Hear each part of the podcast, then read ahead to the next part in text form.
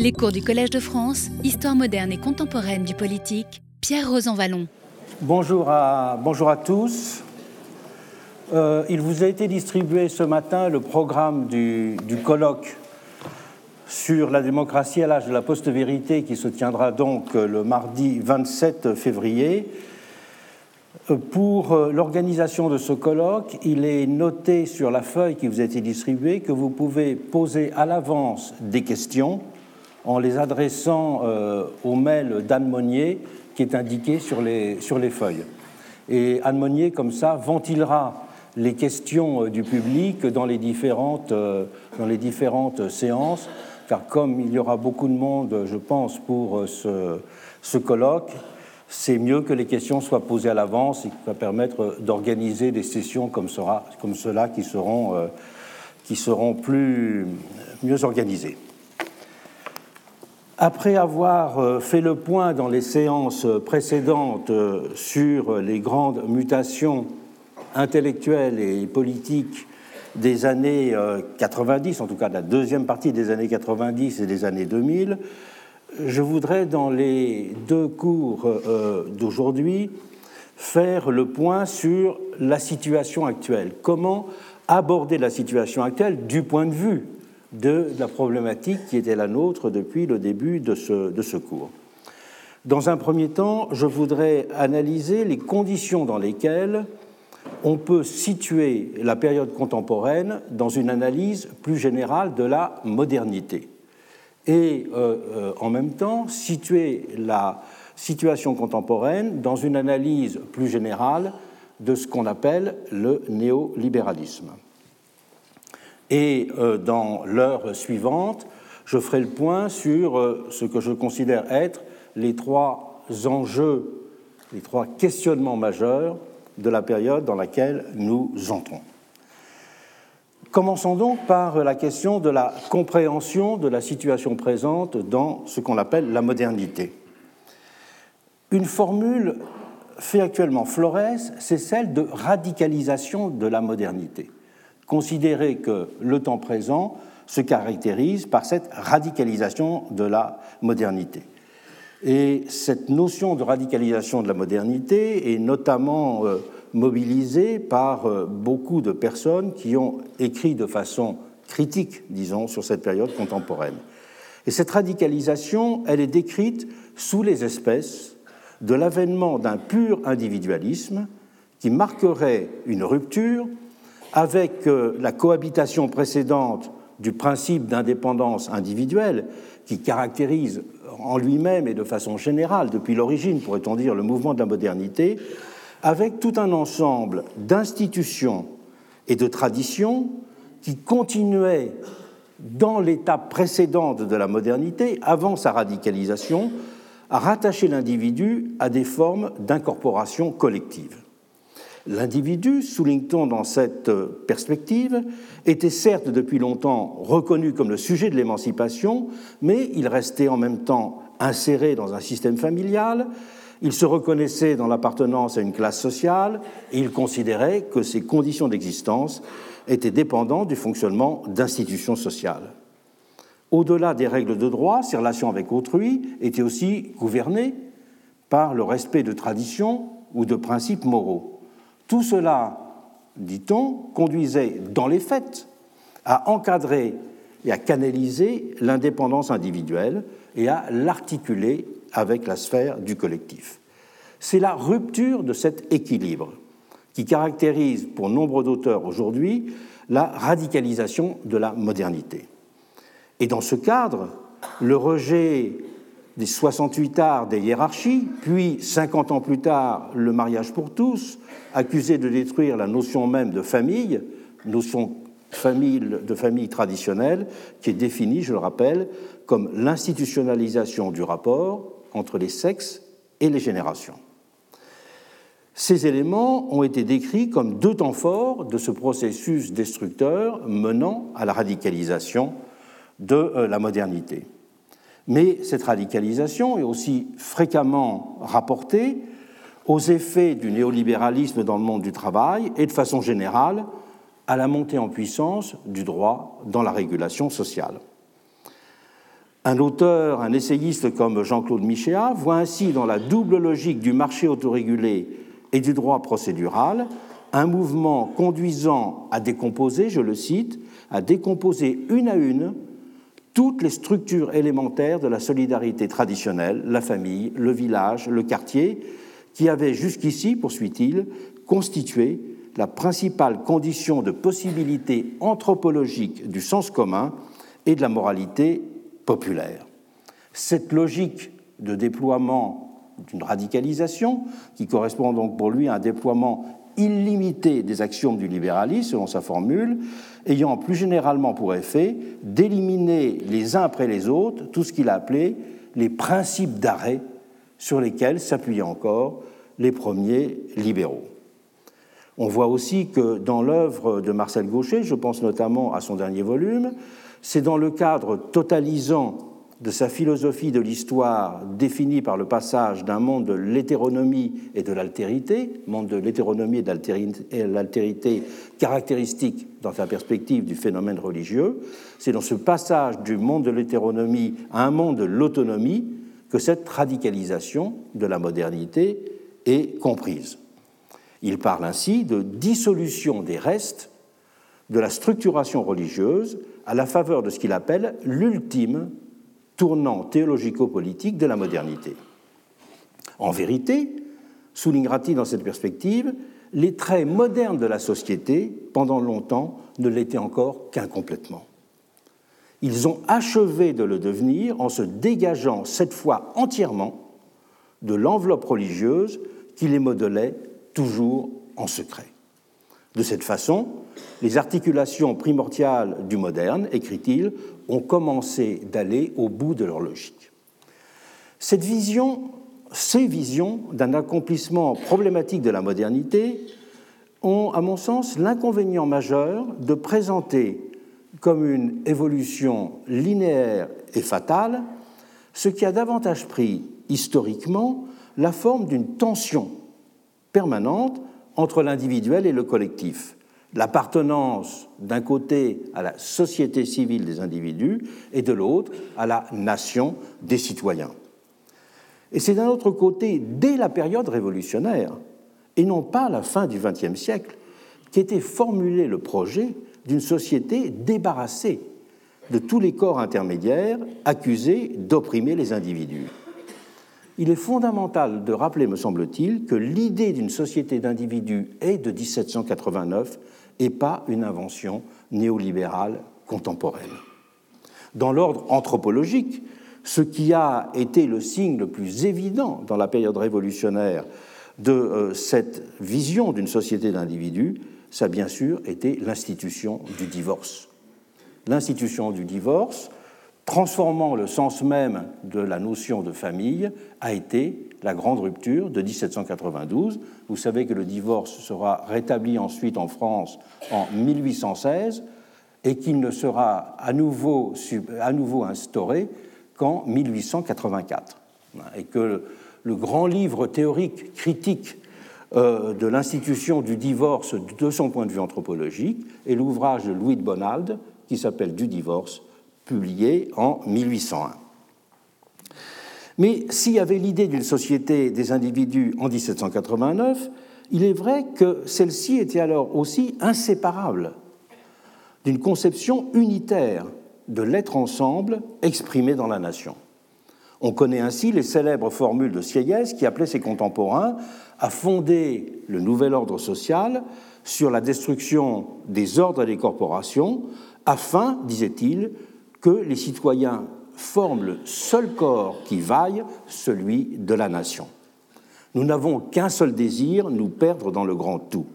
Les termes de cette adresse de la Commune de Paris rapportée par Michelet ont bien résumé l'esprit de l'époque. Si l'on avait aussi lancé, dans un langage totalement inédit, que la nation française est une société d'environ 25 millions d'individus.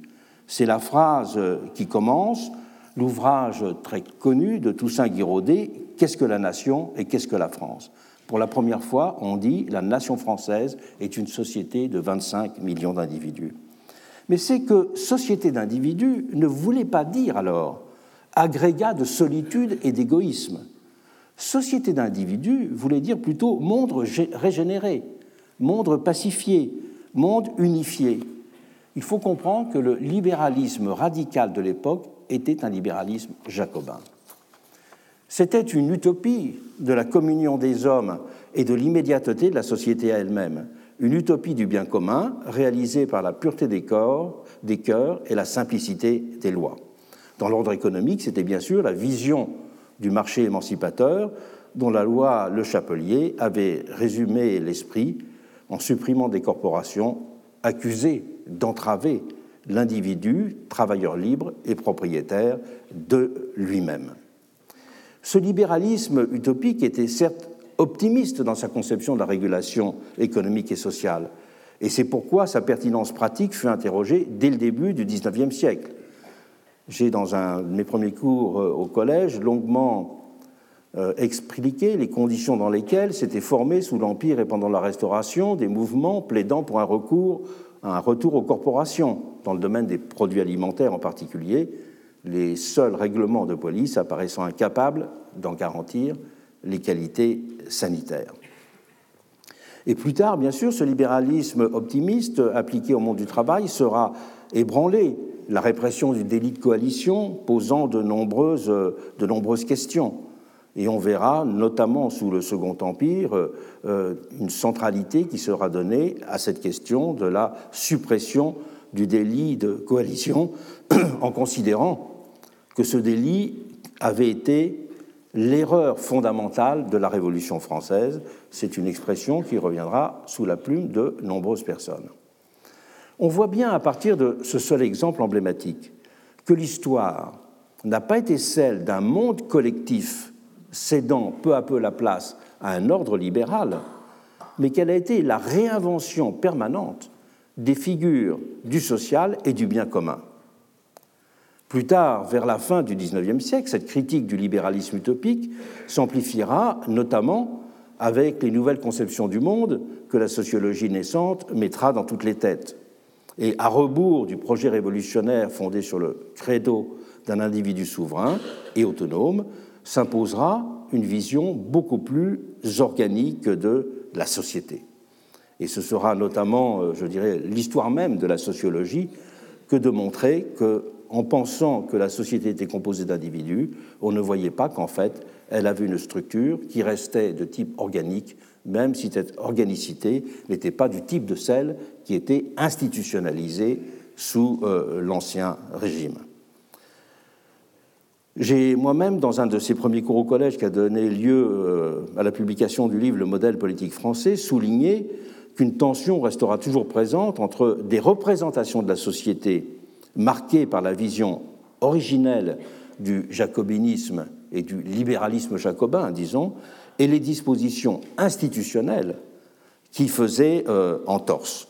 Et de cette façon, l'histoire intellectuelle et l'histoire sociale faisaient apparaître deux France fort différentes. J'éprouve aujourd'hui le même sentiment par rapport aux thèses simplificatrices de la radicalisation individualiste de la modernité.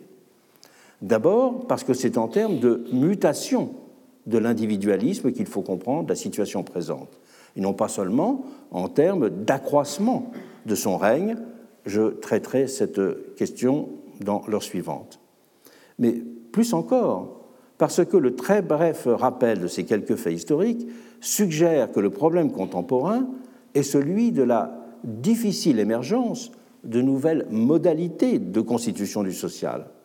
Si le social d'identification et d'incorporation décline, celui de l'appartenance et de la conscience de classe, pour faire vite, le social d'expérience partagée se développe, lui.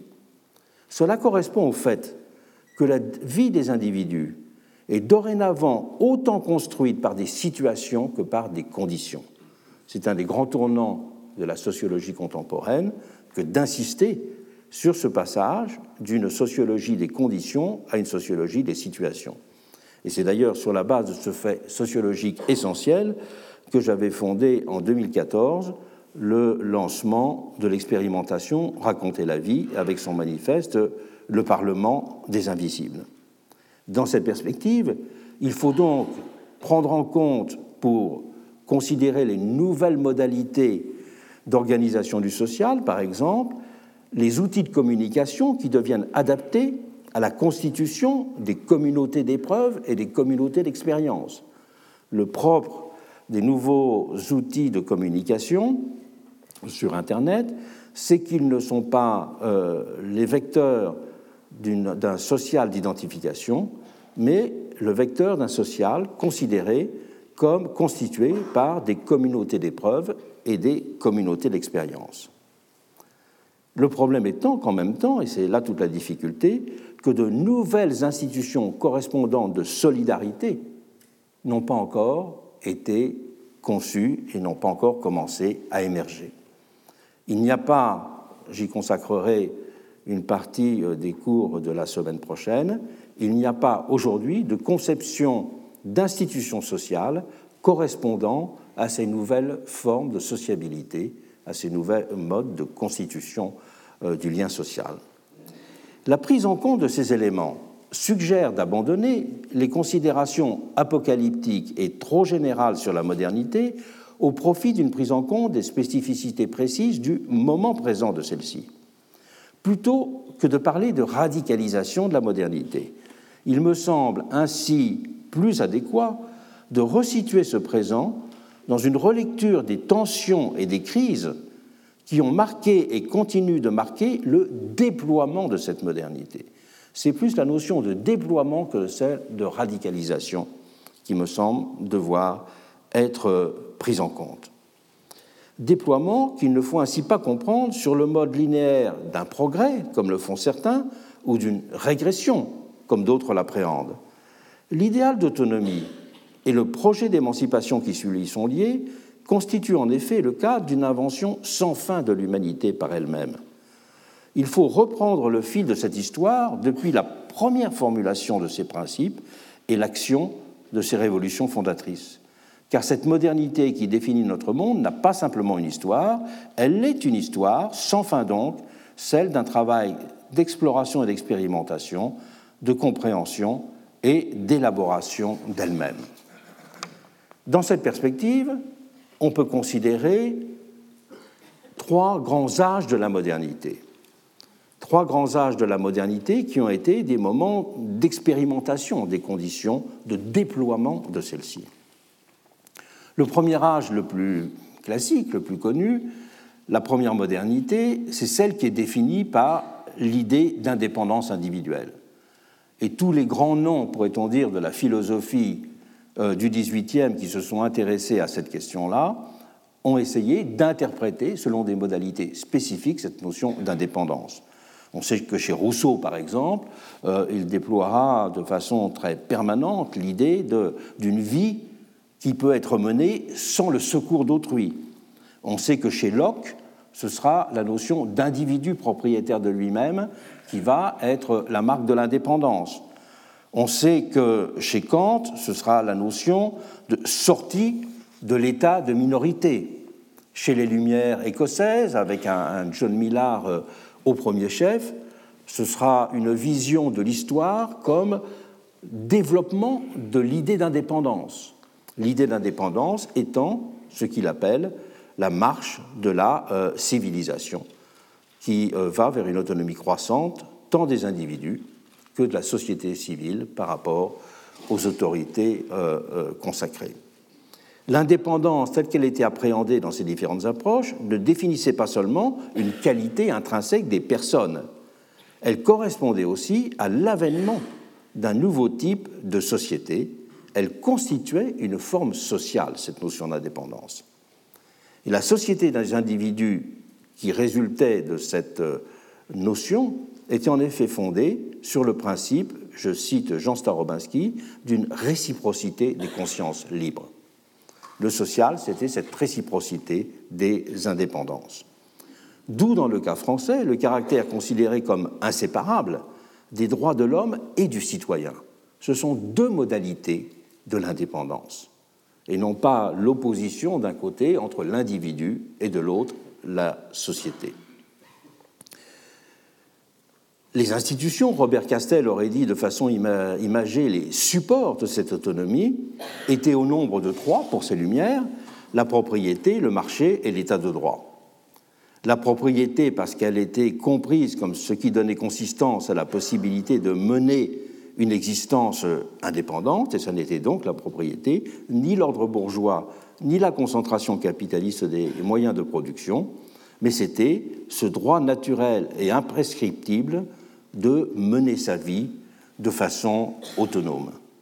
Et y compris la Déclaration des droits de 1793 maintiendra cette notion centrale euh, d'individu propriétaire. Et le marché, il était aussi un moyen d'autonomie, il rendait libre, comme le dira plus tard Max, Weber, parce qu'il mettait en place un mode de régulation et d'interaction entre les individus qui n'avaient pas besoin de recourir à des autorités instituées. Il permettait ainsi de, dédramatiser le face-à-face des individus, de dépassionner leurs relations et de désamorcer la violence virtuelle des rapports de force. Il mettait ainsi en place le pouvoir d'une main invisible qui était neutre parce que non personnalisée. L'idée d'indépendance va avec l'idée de dépersonnalisation du pouvoir dans le monde.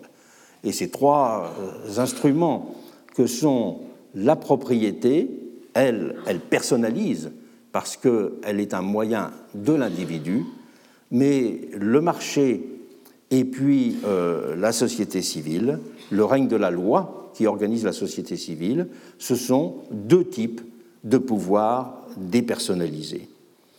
Ce sont des modes d'interaction entre les individus qui ont pour fonction de désubjectiver le monde en mettant au poste de commandement des pouvoirs objectifs de la règle ou de loi naturelle qui se substituent à l'ancienne volonté d'un maître.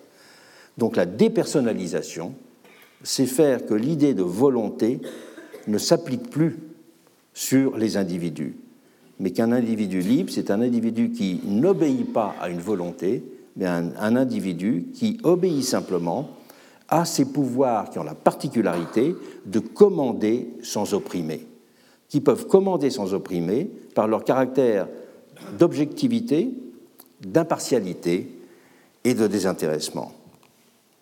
Elle euh, aussi rendait libre de cette euh, façon.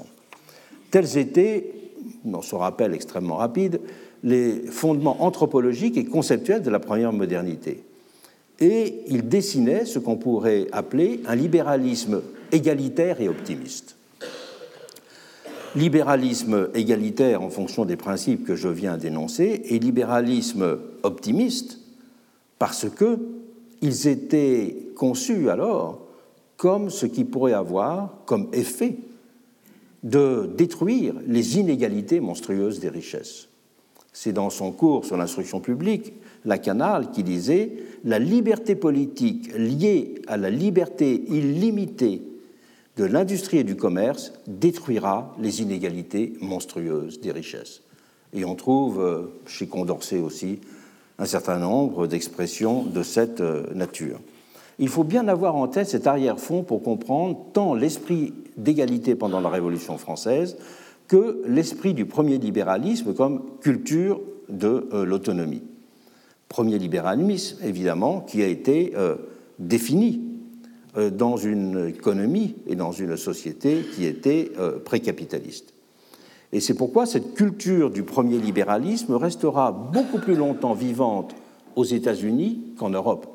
Parce qu'aux États-Unis, la révolution industrielle amenant le capitalisme sera beaucoup plus tardive qu'en Europe. Je rappelle que la première grande manufacture installée aux États-Unis à Lowell dans le Massachusetts, la première manufacture textile, est de 1828, la toute première. Évidemment, c'est bien après euh, les débuts euh, de l'industrialisation en Grande-Bretagne d'abord et aussi euh, en France.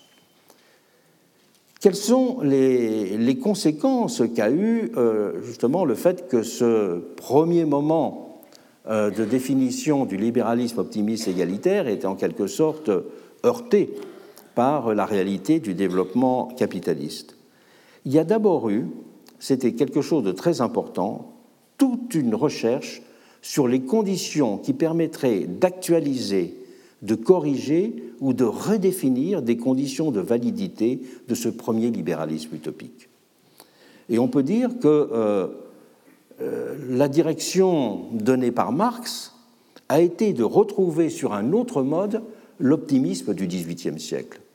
De retrouver l'optimisme du XVIIIe siècle, non pas à travers simplement euh, le culte de la propriété et du marché, mais de retrouver l'optimisme du XVIIIe siècle avec une vision historique puissante de la révolution des forces productives.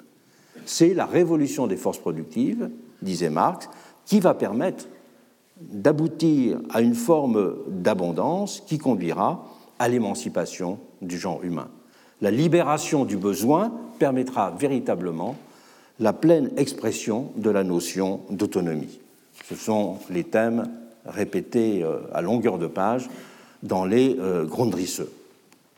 Deuxième façon de revitaliser en quelque sorte ce libéralisme utopique, ça a été de trouver une modalité de fonctionnement de ce libéralisme utopique différente de celle du petit propriétaire à travers l'idée coopérative, pour faire vite. À travers l'idée coopérative et surtout une vision tout à fait novatrice du crédit. On peut dire que une des premières grandes intuitions du socialisme du XIXe siècle a été de considérer qu'il fallait inverser les rapports du capital et du travail. Dans le capitalisme, c'est le capital qui achète de la force de travail et qui a servi de cette façon l'ouvrier. Et la grande idée de Proudhon, c'était de dire à l'inverse, il faut que ce soit le travail qui achète du capital et le travail qui euh, achète ou loue le capital à travers un système de crédit facilement accessible. C'est toute l'idée de la Banque du Peuple qu'il développe en 1848. Et puis enfin, il y a une troisième vision des conditions dans lesquelles on pourrait redonner corps à ce premier libéralisme utopique, c'est de penser que l'obstacle à son déploiement est un obstacle de type politique. C'est qu'il y a un hiatus entre les idéaux économiques et sociaux et le suffrage censitaire. Le suffrage censitaire est en effet, pensait-on, euh, une situation qui institutionnalise le pouvoir d'une minorité sur la majorité. Et donc le suffrage universel, il permettrait au contraire, automatiquement, de satisfaire les intérêts euh, du peuple. C'est une gravure très connue de Marx au XIXe siècle, où on voit le, soleil de l'abondance avec un navire qui va vers le soleil de l'abondance, et sur les voiles du navire est inscrit suffrage universel. Et Engels dira la, même chose dès les années 50, un peu après le, déclin du chartisme. Il dira le suffrage universel dans une Angleterre habitée à deux tiers par des prolétaires enteignera automatiquement le règne politique exclusif de la classe ouvrière, avec toutes les transformations révolutionnaires des conditions sociales qui en sont inséparables. Donc une grande partie du XIXe siècle, dans le mouvement ouvrier notamment, a été fondée sur euh, l'examen des conditions pour redonner sens et moderniser en quelque sorte cette idée euh, euh, du libéralisme égalitaire et optimiste. Et c'est seulement plus tard que ce sera dans des termes différents qu'on envisagera l'émancipation, non plus comme l'examen des conditions pour faire revivre ce libéralisme, mais pour redéfinir euh, les conditions de l'émancipation, non plus simplement à partir de l'individu, mais à partir du constat que la société était devenue une société de classe. Société de classe, euh, pendant un bon moment même, on ne fera pas vraiment la distinction entre société moderne de classe et euh, société corporative euh, ancienne. Il faut rappeler que les premiers congrès de la CGT, à peu près jusqu'à la guerre de 1914, étaient intitulés Congrès corporatif.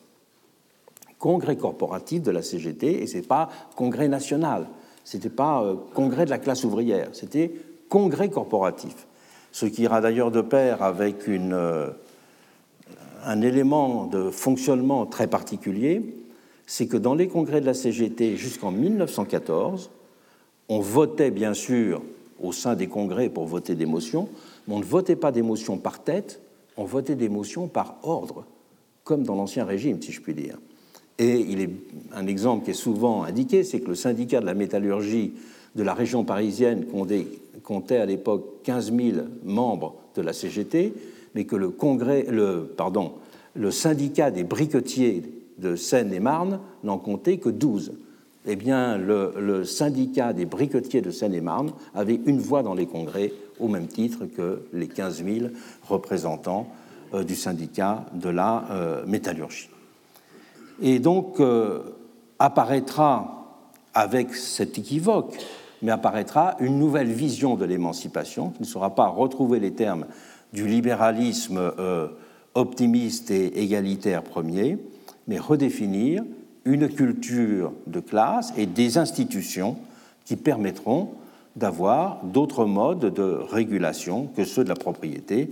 Et donc, ce sera ben, l'ensemble des, politiques d'organisation de la limitation du poids des aléas de l'existence sur les conditions matérielles de vie avec les mécanismes d'assurance sociale, la régulation de la condition salariée telle qu'elle a été longuement euh, étudiée euh, par euh, Robert Castel, ou bien aussi les mécanismes de réduction des inégalités à travers les transformations de, l'impôt. Cette deuxième, en quelque sorte, deuxième âge de la modernité a été souvent décrit, je n'ai pas à prolonger. Le fait est que ce qui s'est passé à partir des années 1970, c'est un effritement progressif de ce deuxième âge de l'émancipation pour des raisons sur lesquelles je ne m'étends pas beaucoup, parce qu'elles ont été amplement euh, euh, discutées et présentées, tenant euh, à la fois à la fin des Trente Glorieuses, c'est-à-dire à, une économie qui n'est plus dans des cycles de rattrapage. C'était ça, la fin des Trente Glorieuses, ça n'était pas simplement tout d'un coup l'effondrement de la croissance, c'est le constat que la croissance dans les pays européens pendant ces Trente Glorieuses avait correspondu à un rattrapage de l'économie américaine et maintenant tout le monde utilise cette notion de croissance de rattrapage quand on voit par exemple les phénomènes de la croissance en Inde, en Chine, en Afrique et dans les autres pays. Cette théorie euh, de la croissance de rattrapage qui avait été formulée euh, au début des années 90 est maintenant passée dans le sens commun, pourrait-on dire, de euh, la théorie économique. Et bien des, bien des facteurs sont maintenant à l'œuvre pour montrer que nous sommes en quelque sorte rentrés dans une troisième modernité industrielle, j'y viendrai la semaine prochaine, mais que ne se dégage absolument pas aucune formule, je dirais, d'une redéfinition d'éléments d'émancipation correspond, correspondant à euh, ce nouvel âge de, de la modernité.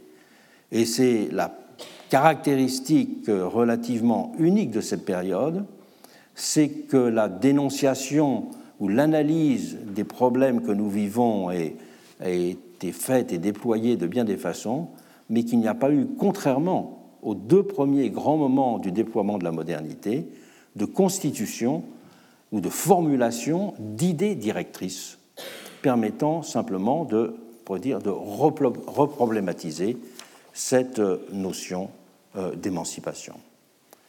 Ce qui nous amène, après avoir essayé de réfléchir sur euh, la différence entre radicalisation, déploiement de la modernité et, tentative de distinguer des moments de cette modernité, à revenir, cela nous amène à revenir sur la question de l'analyse du néolibéralisme. J'ai déjà, euh, dans le cours, souligner à quel point le problème euh, de ce terme était que sa généralité euh, faisait qu'il définissait un monde indissociablement insaisissable et immaîtrisable. Je voudrais là euh, d'abord rappeler une chose, c'est que il est frappant aujourd'hui de voir refaire une histoire du terme de néolibéralisme qui tend à ne pas distinguer radicalement l'évolution qu'il y a eu dans euh, ce terme. Le terme de néolibéralisme, je le rappelle, quand il est né dans les années 1930, il est né pour définir un mode de critique du libéralisme. C'était euh, le, terme de néolibéralisme a été à ce moment-là euh, forgé aux États-Unis, développé en France euh, par Gaëtan Pirou, aussi justement par ceux qu'on appellera ensuite les, les ordos libéraux, mais c'était dans une optique de critique du libéralisme. Ça n'était pas du tout le règne du marché, mais là, un mode de réorganisation du marché. Et c'est pour cela qu'on ne peut pas comprendre la notion de néolibéralisme telle qu'elle euh, commence à être employée dans les années 1930, si on ne la ressaisit pas non plus, parallèlement à toutes les modalités de formulation d'idéologie néo-quelque chose. Il y a aussi le néo-socialisme euh, et il y a aussi euh, le néo-corporatisme à cette époque-là. Donc c'est dans une redéfinition du libéralisme, d'un libéralisme justement en rupture avec celui euh, du simple libéralisme de marché que va être euh, forgée la notion de néolibéralisme. Et que donc, quand on voit aujourd'hui un certain nombre d'interprétations qui semblent vouloir marquer une continuité entre l'œuvre des ordos libéraux allemands ou bien euh, tous les travaux de cette fin des années 1930, en considérant que c'est la, genèse, en quelque sorte, un élément de la genèse euh, du présent, il me semble que euh, c'est quelque chose de tout à fait euh, erroné. La deuxième grande erreur, c'est de considérer que ce qu'ont mis en œuvre dans les années 80 ceux qui ont symbolisé en quelque sorte le revival du libéralisme, Margaret Thatcher et Ronald Reagan, était aussi la deuxième étape dans la continuité de ce néolibéralisme, mais d'une accentuation en quelque sorte de ce néolibéralisme. Dans un premier temps, d'ailleurs, on n'a pas parlé euh, à leur propos de néolibéralisme, mais plutôt d'ultralibéralisme. L'ultralibéralisme, c'est-à-dire au contraire d'une accentuation des, euh, des politiques libérales. Mais en même temps, il faut immédiatement souligner que cette vision du marché qui n'était pas simplement un régulateur de l'économie, mais un régulateur de l'activité humaine en général, voisinait dans les deux cas de Margaret Thatcher et de Ronald Reagan avec une vision du monde et de la société la plus classiquement conservatrice. C'était particulièrement frappant dans le cas de Margaret Thatcher. Si elle célébrait les vertus du libre-échange, ses discours résonnaient en même temps en permanence d'accent patriotique exalté. Et les conditions dans lesquelles elle se lança dans la guerre des Malouines et la manière dont elle exploita la victoire en témoignèrent de façon, à mes yeux, stupéfiante. Et elle était aussi très critique vis-à-vis de l'Europe, ne l'oublions pas. Et c'est ce qui finira par provoquer sa marginalisation au sein du Parti conservateur. Et elle ne cessera de s'attirer les faveurs de l'électorat populaire en flattant sa fibre nationaliste le retour euh, des combattants des Malouines et les discours qui ont eu lieu à, cette, à, ce moment sont particulièrement emblématiques. Parallèlement, elle ne cessait également de louer les vertus de la famille. Elle parlait d'une démocratie anglaise qui devait être fondée sur la famille. Et si elle disait que la société n'existe pas, elle disait en même temps que euh, la société devait se greffer sur le socle protecteur et moralisateur des liens sociaux traditionnels.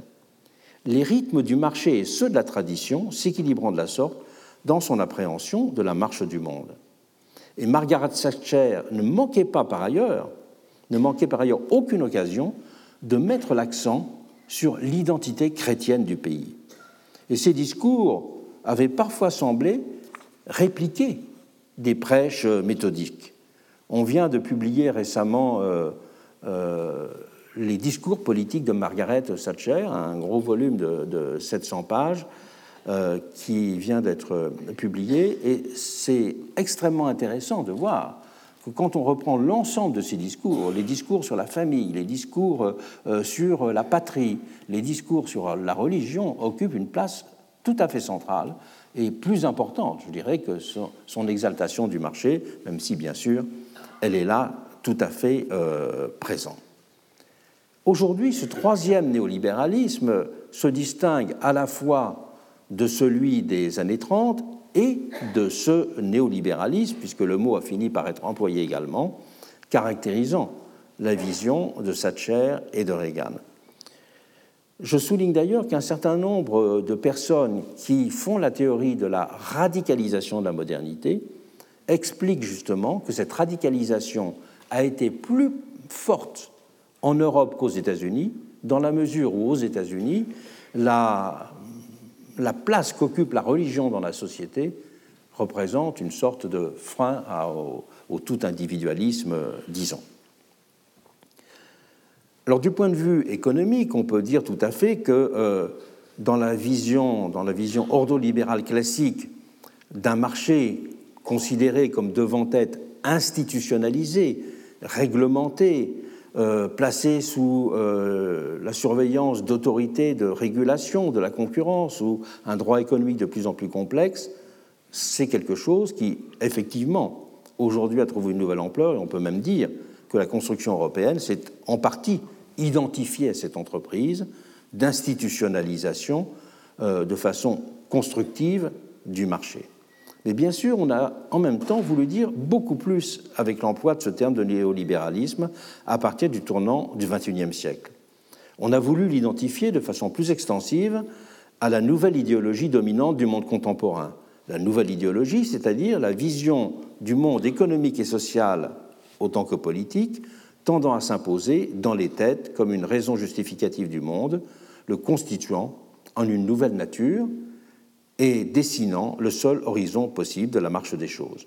Et on a simultanément voulu résumer avec lui tous les maux et les mutations contemporaines, qu'il s'agisse de l'explosion des inégalités, des excès de l'individualisme, des politiques de privatisation et de dérégulation, ou encore de l'accélération de la mondialisation.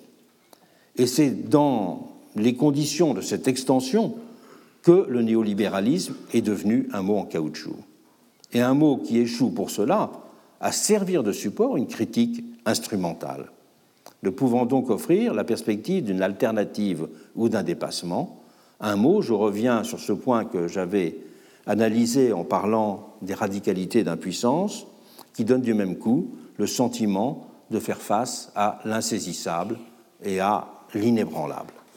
Je vous renvoie d'ailleurs sur ce point, sur les analyses critiques très intéressantes que euh, Jacques Rancière a fait récemment du livre euh, qui était celui de Boltanski et de Capello sur euh, le nouvel âge, le nouvel esprit du capitalisme. Le néolibéralisme ne peut ainsi être compris comme une simple idéologie, avec le présupposé qui pourrait en découler de forces commandantes assurant une hégémonie. Il est plutôt la dénomination générique et maladroite que l'on donne à notre monde contemporain avec, c'est cela qui est décisif, les contradictions et les conflits qu'il traverse et les confusions qui le constituent. Parler du néolibéralisme de façon instrumentale, c'est donc avant tout mettre au jour ces contradictions et ces conflits et ces confusions qui constituent le présent. Confusion et superposition, par exemple, entre des formes inédites de domination et la reconnaissance positive de la singularité des personnes.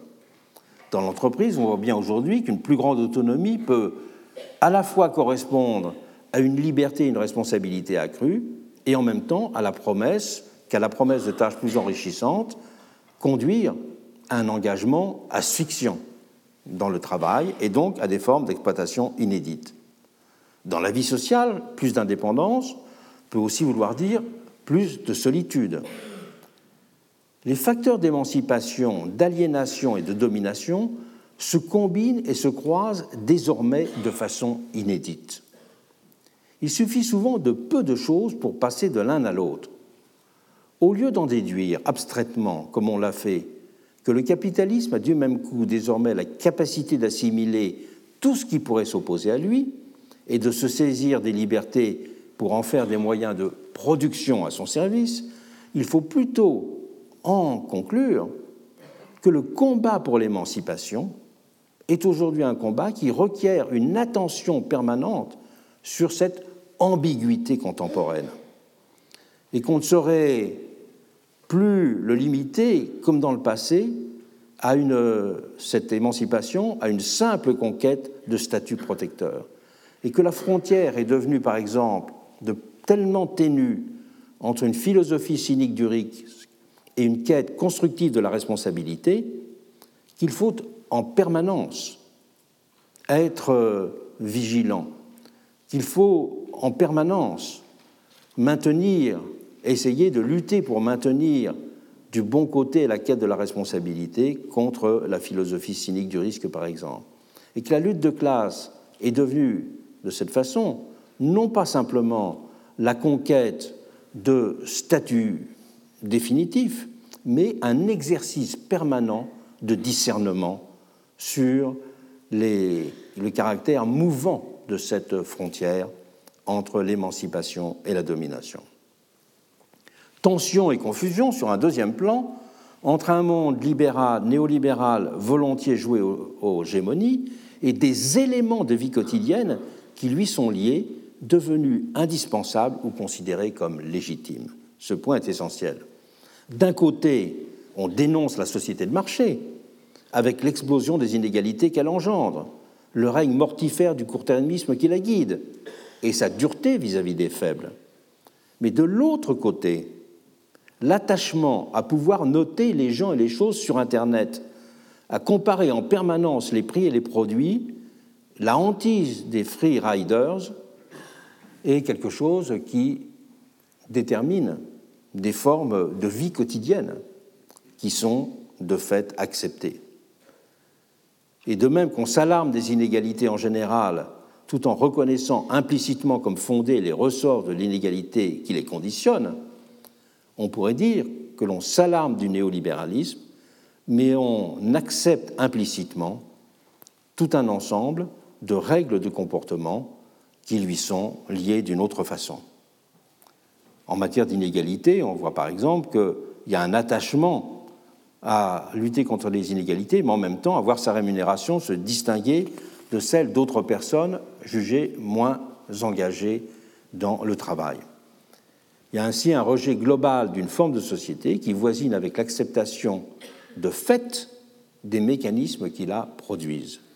C'est ce que j'ai appelé dans un de mes derniers livres le paradoxe de Bossuet. Bossuet disant fameusement que Dieu se rit des hommes qui se plaignent des conséquences alors qu'ils en chérissent les causes. C'est une façon de dénoncer cette tendance qu'ont les hommes de déplorer en général ce à quoi ils consentent en particulier. Et la question du néolibéralisme, elle est en grande partie aussi celle-là, l'expression de cette euh, tension. Paradoxe également d'un néolibéralisme qui là n'est lié à aucune forme de société à proprement parler.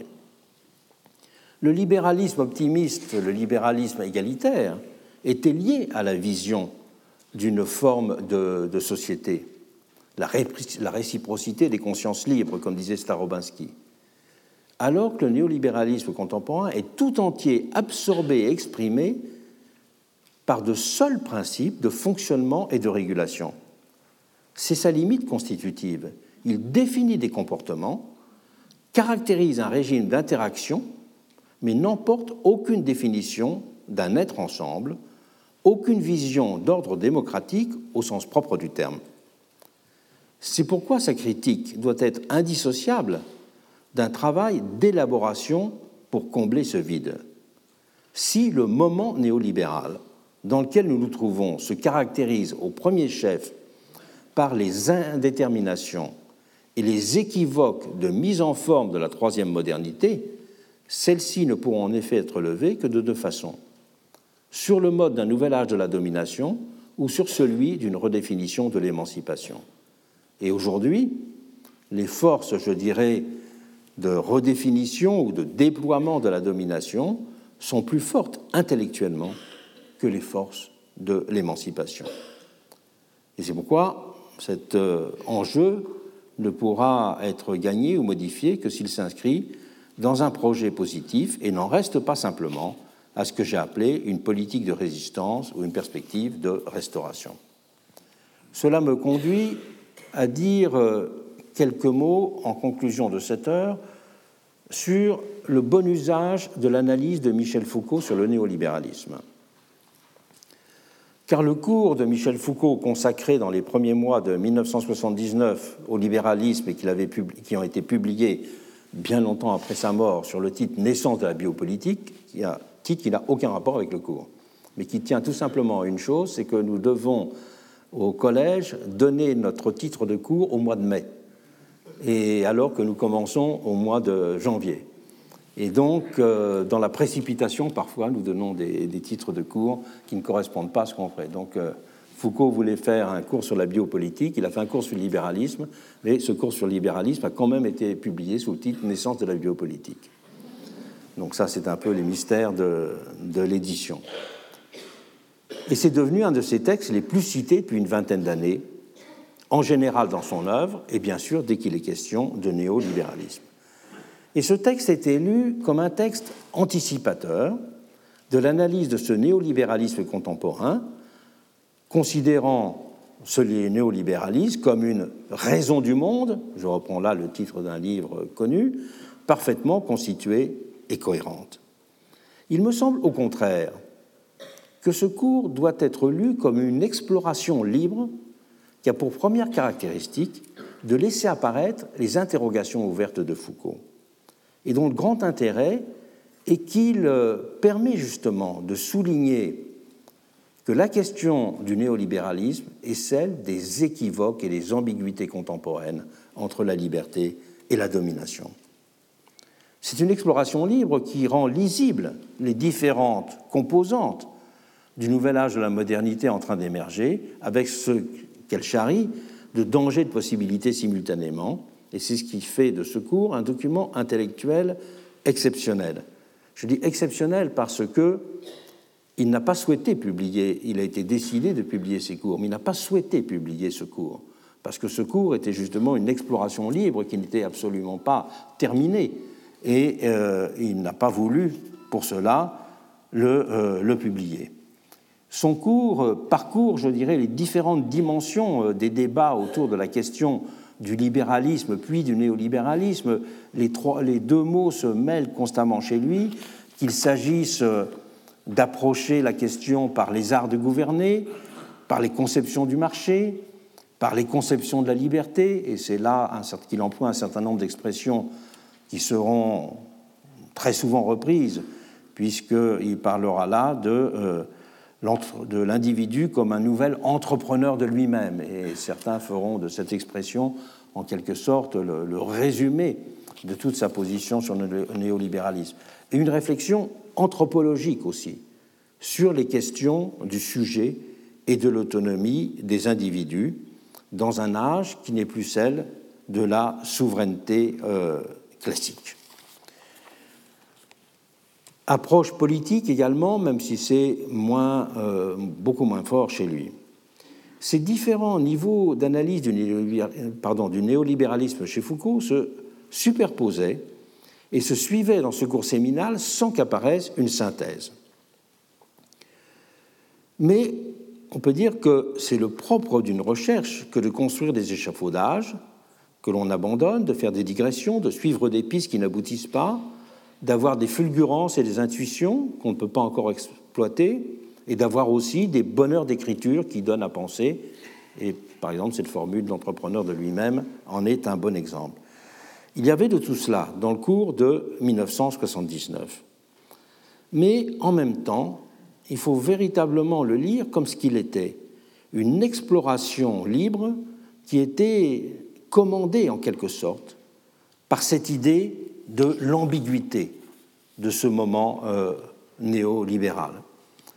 Je me souviens d'avoir beaucoup parlé avec lui de ces choses-là à ce moment-là. Moi, je commençais à travailler sur Guizot. Il m'avait invité à venir parler ici au collège du début de, mon travail.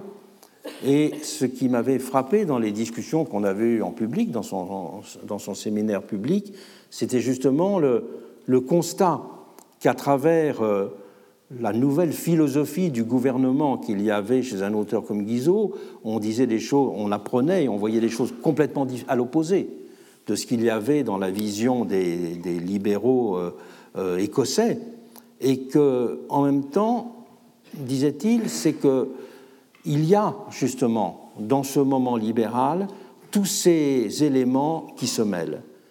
Mais il avait une obsession, une formule qu'il reprendra d'ailleurs à plusieurs reprises.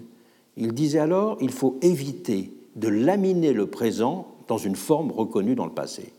Éviter de laminer le présent dans une forme reconnue dans le passé, c'était justement ne pas tout de suite vouloir recouvrir les ambiguïtés et les équivoques que l'on voyait à l'œuvre à travers euh, euh, ce nouveau moment libéral qui, arrivait, mais voir euh, que ces ambiguïtés, il fallait les traiter en tant que telles et non pas trop rapidement leur donner un visage lisse et simplificateur.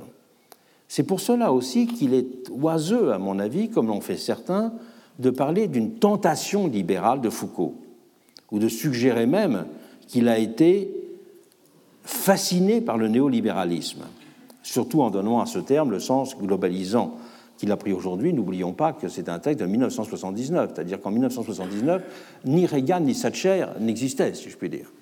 Donc, euh, mettre sur ce terme de néolibéralisme employé en 1979 tout ce qu'on lui associe aujourd'hui, c'est une, euh, erreur. Il avait le, le sentiment, et c'est ça qui était très intéressant quand on sait lire ce cours, euh, très intéressant, c'est qu'il voyait en même temps la réactivation d'un foyer utopique aller de pair, c'est une expression qu'il emploie, un foyer utopique qui se réactive, aller de pair avec euh, de nouvelles modalités justement de euh, l'asservissement. Et l'ambiguïté structurante du néolibéralisme, pour dire, pourrait-on dire aujourd'hui, pour résumer les choses, tient justement au fait qu'il participe d'une culture de l'émancipation en affirmant la centralité de l'individu autonome, en même temps qu'il favorise le développement de situations sociales qui conduisent à des formes d'asservissement.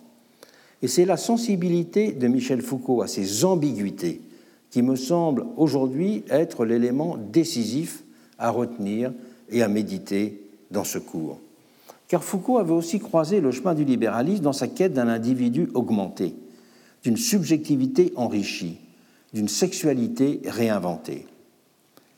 Il nous faut, disait-il, promouvoir de nouvelles formes de subjectivité en refusant le type d'individualité qu'on nous a imposé pendant plusieurs siècles. Dans une de ses dernières conférences euh, à Berkeley, il avait souligné qu'il s'agissait pour lui de trouver un autre type de philosophie critique. Non pas une philosophie critique qui cherche à déterminer, disait-il, les conditions et les limites de notre connaissance possible de l'objet, mais, disait-il, une philosophie critique qui cherche les conditions et les possibilités indéfinies d'une transformation du sujet, de notre propre transformation. Il était donc très loin d'en rester au seul sujet de droit, ou bien sûr à l'homo economicus du libéralisme traditionnel. Et c'est d'une certaine façon à une révolution dans le libéralisme qu'il appelait de façon encore confuse. Et c'est dans cette direction, me semble-t-il, qu'il faut comprendre son appel, qui en a surpris plus d'un, exprimé dans ce cours, à faire ce qu'il appelle des utopies libérales.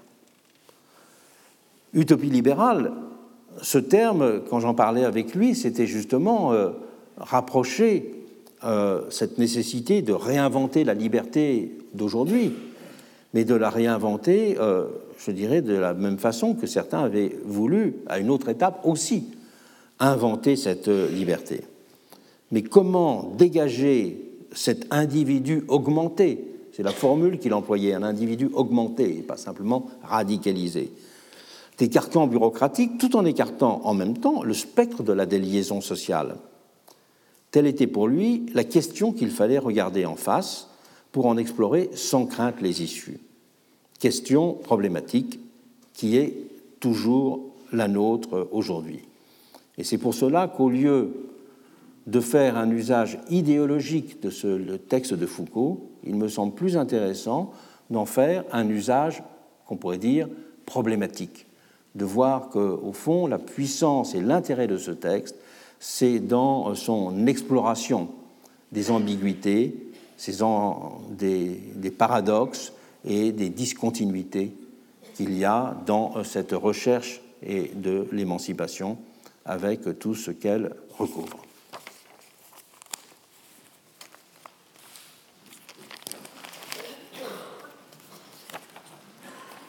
Donc je vais maintenant passer au deuxième élément que j'ai annoncé tout à l'heure, c'est-à-dire prendre en compte ce que sont. Là, je suis parti en quelque sorte euh, de ce qu'on appelait autrefois des idées forces, en essayant de déconstruire ces idées forces pour euh, euh, ne pas en faire un instrument qui nous rende pas perceptibles les réalités du monde contemporain. Pour analyser euh, ce moment contemporain, j'ai choisi de mettre l'accent sur trois grandes mutations qui sont les suivantes.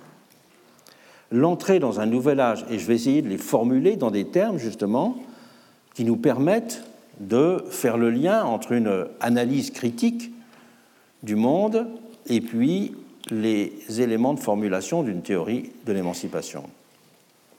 L'entrée dans un nouvel âge du capitalisme d'abord, le capitalisme d'innovation, l'avènement d'un nouveau régime d'individualisme, pas d'individualité ensuite, et enfin un moment démocratique particulier, celui du déclin de la performance démocratique de l'élection. Le capitalisme d'innovation d'abord. Le capitalisme d'innovation, il fait suite à ce qu'on peut appeler le capitalisme d'organisation, tel qu'il avait été écrit par euh, Galbraith ou Schoenfield dans les années 1960, et qui lui-même avait marqué une rupture avec le précédent capitalisme en termes de mode de gestion, de rôle de l'actionnaire et de rapport du marché alors qu'en matière d'organisation du travail, c'est la continuité qui avait prévalu. De l'ancienne fabrique du XVIIIe siècle à l'usine moderne, la mobilisation de la force de travail s'était opérée sur un même mode. Quelle est l'essence de cette mobilisation de la force de travail? C'est que l'ouvrier, en étant réduit à sa force de travail, est pris en charge en tant que généralité substituable l'ouvrier, c'est pour ça qu'ensuite on parlera du travailleur, Marx emploiera l'expression travailleur collectif, que dans, pardon, dans la sociologie italienne des années 60, on parlera de l'ouvrier masse.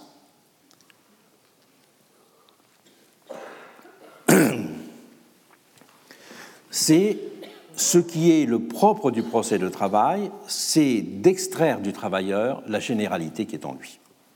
Et l'usine fordiste n'avait fait que rationaliser cet état de fait avec le, perfectionnement du travail à la chaîne.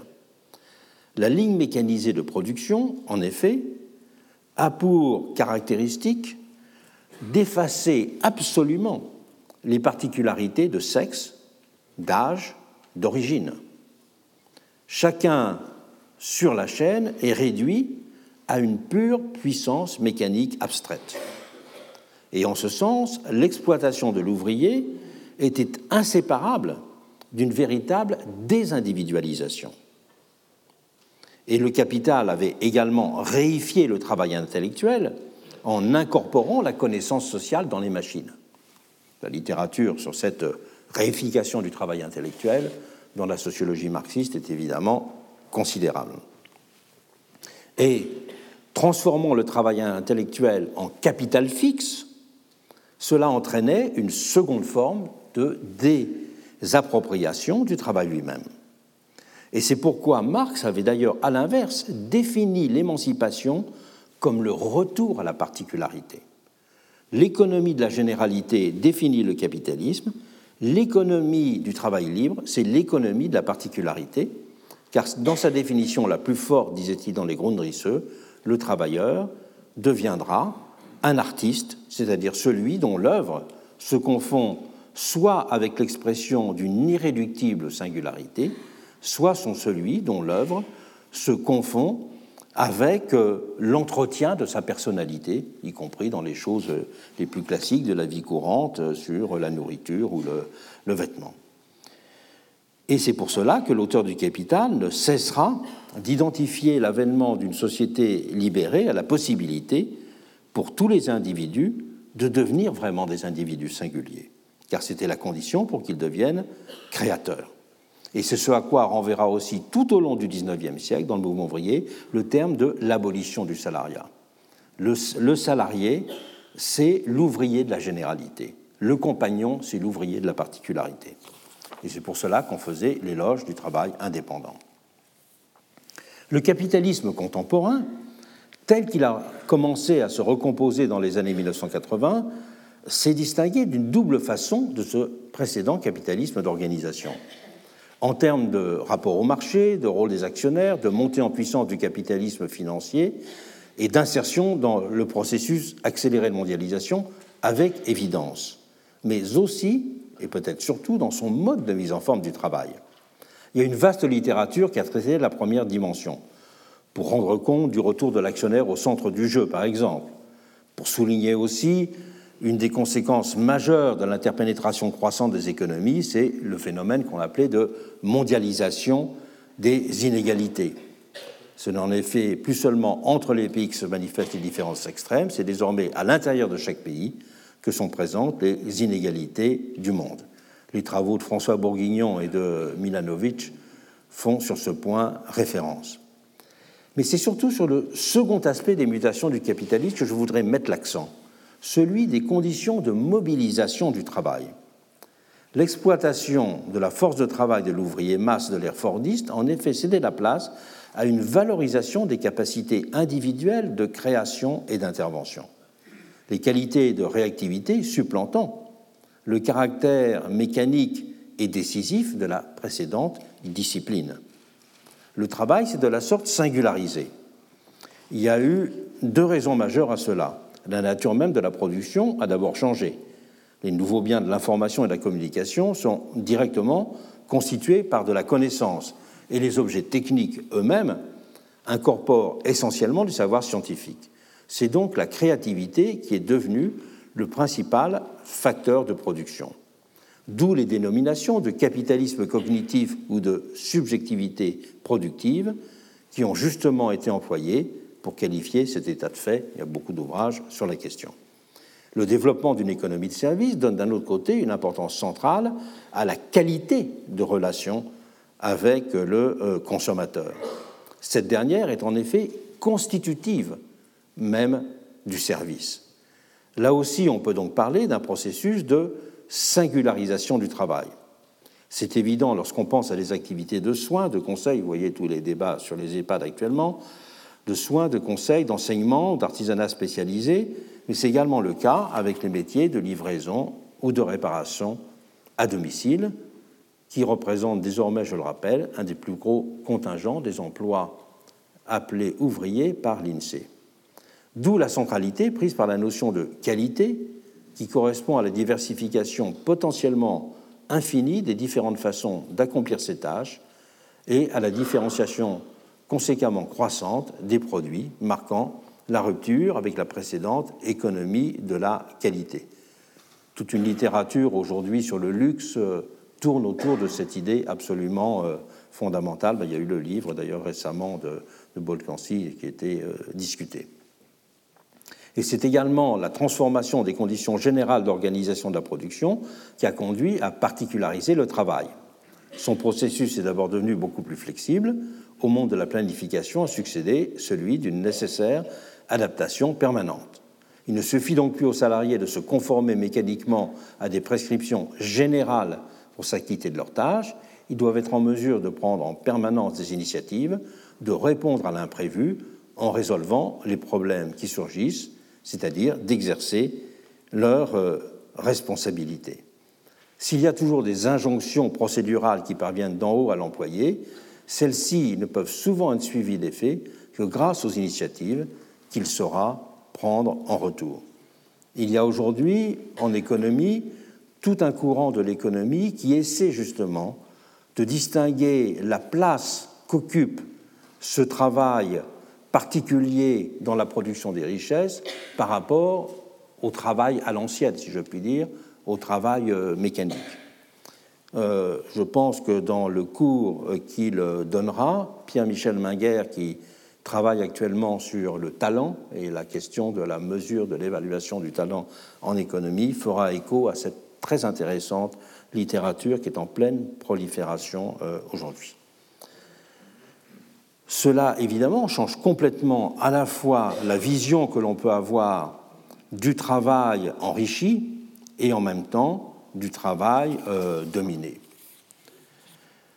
La notion d'employabilité a du même coup été euh, employée à la place de celle de qualification. Celle de qualification définissait les traits permanents, je dirais, qui permettaient de considérer une personne comme adaptée à un certain nombre de tâches. La qualification, ce sont des euh, normes d'adaptation à des tâches, alors que l'employabilité, ce sont des qualités, en quelque sorte, de euh, manifester sa flexibilité. C'est un sociologue euh, de Sciences Po qui écrivait, Denis Segrestin, de façon très intéressante, le sujet compétent, disait-il, est celui qui sait prendre les bonnes décisions pour faire face à l'imprévu. Donc, prendre des décisions pour faire face à l'imprévu, c'est le contraire de la qualification. La qualification, c'est euh, on prévoit toutes les qualités ou toutes les fonctionnalités plutôt que peut avoir une personne.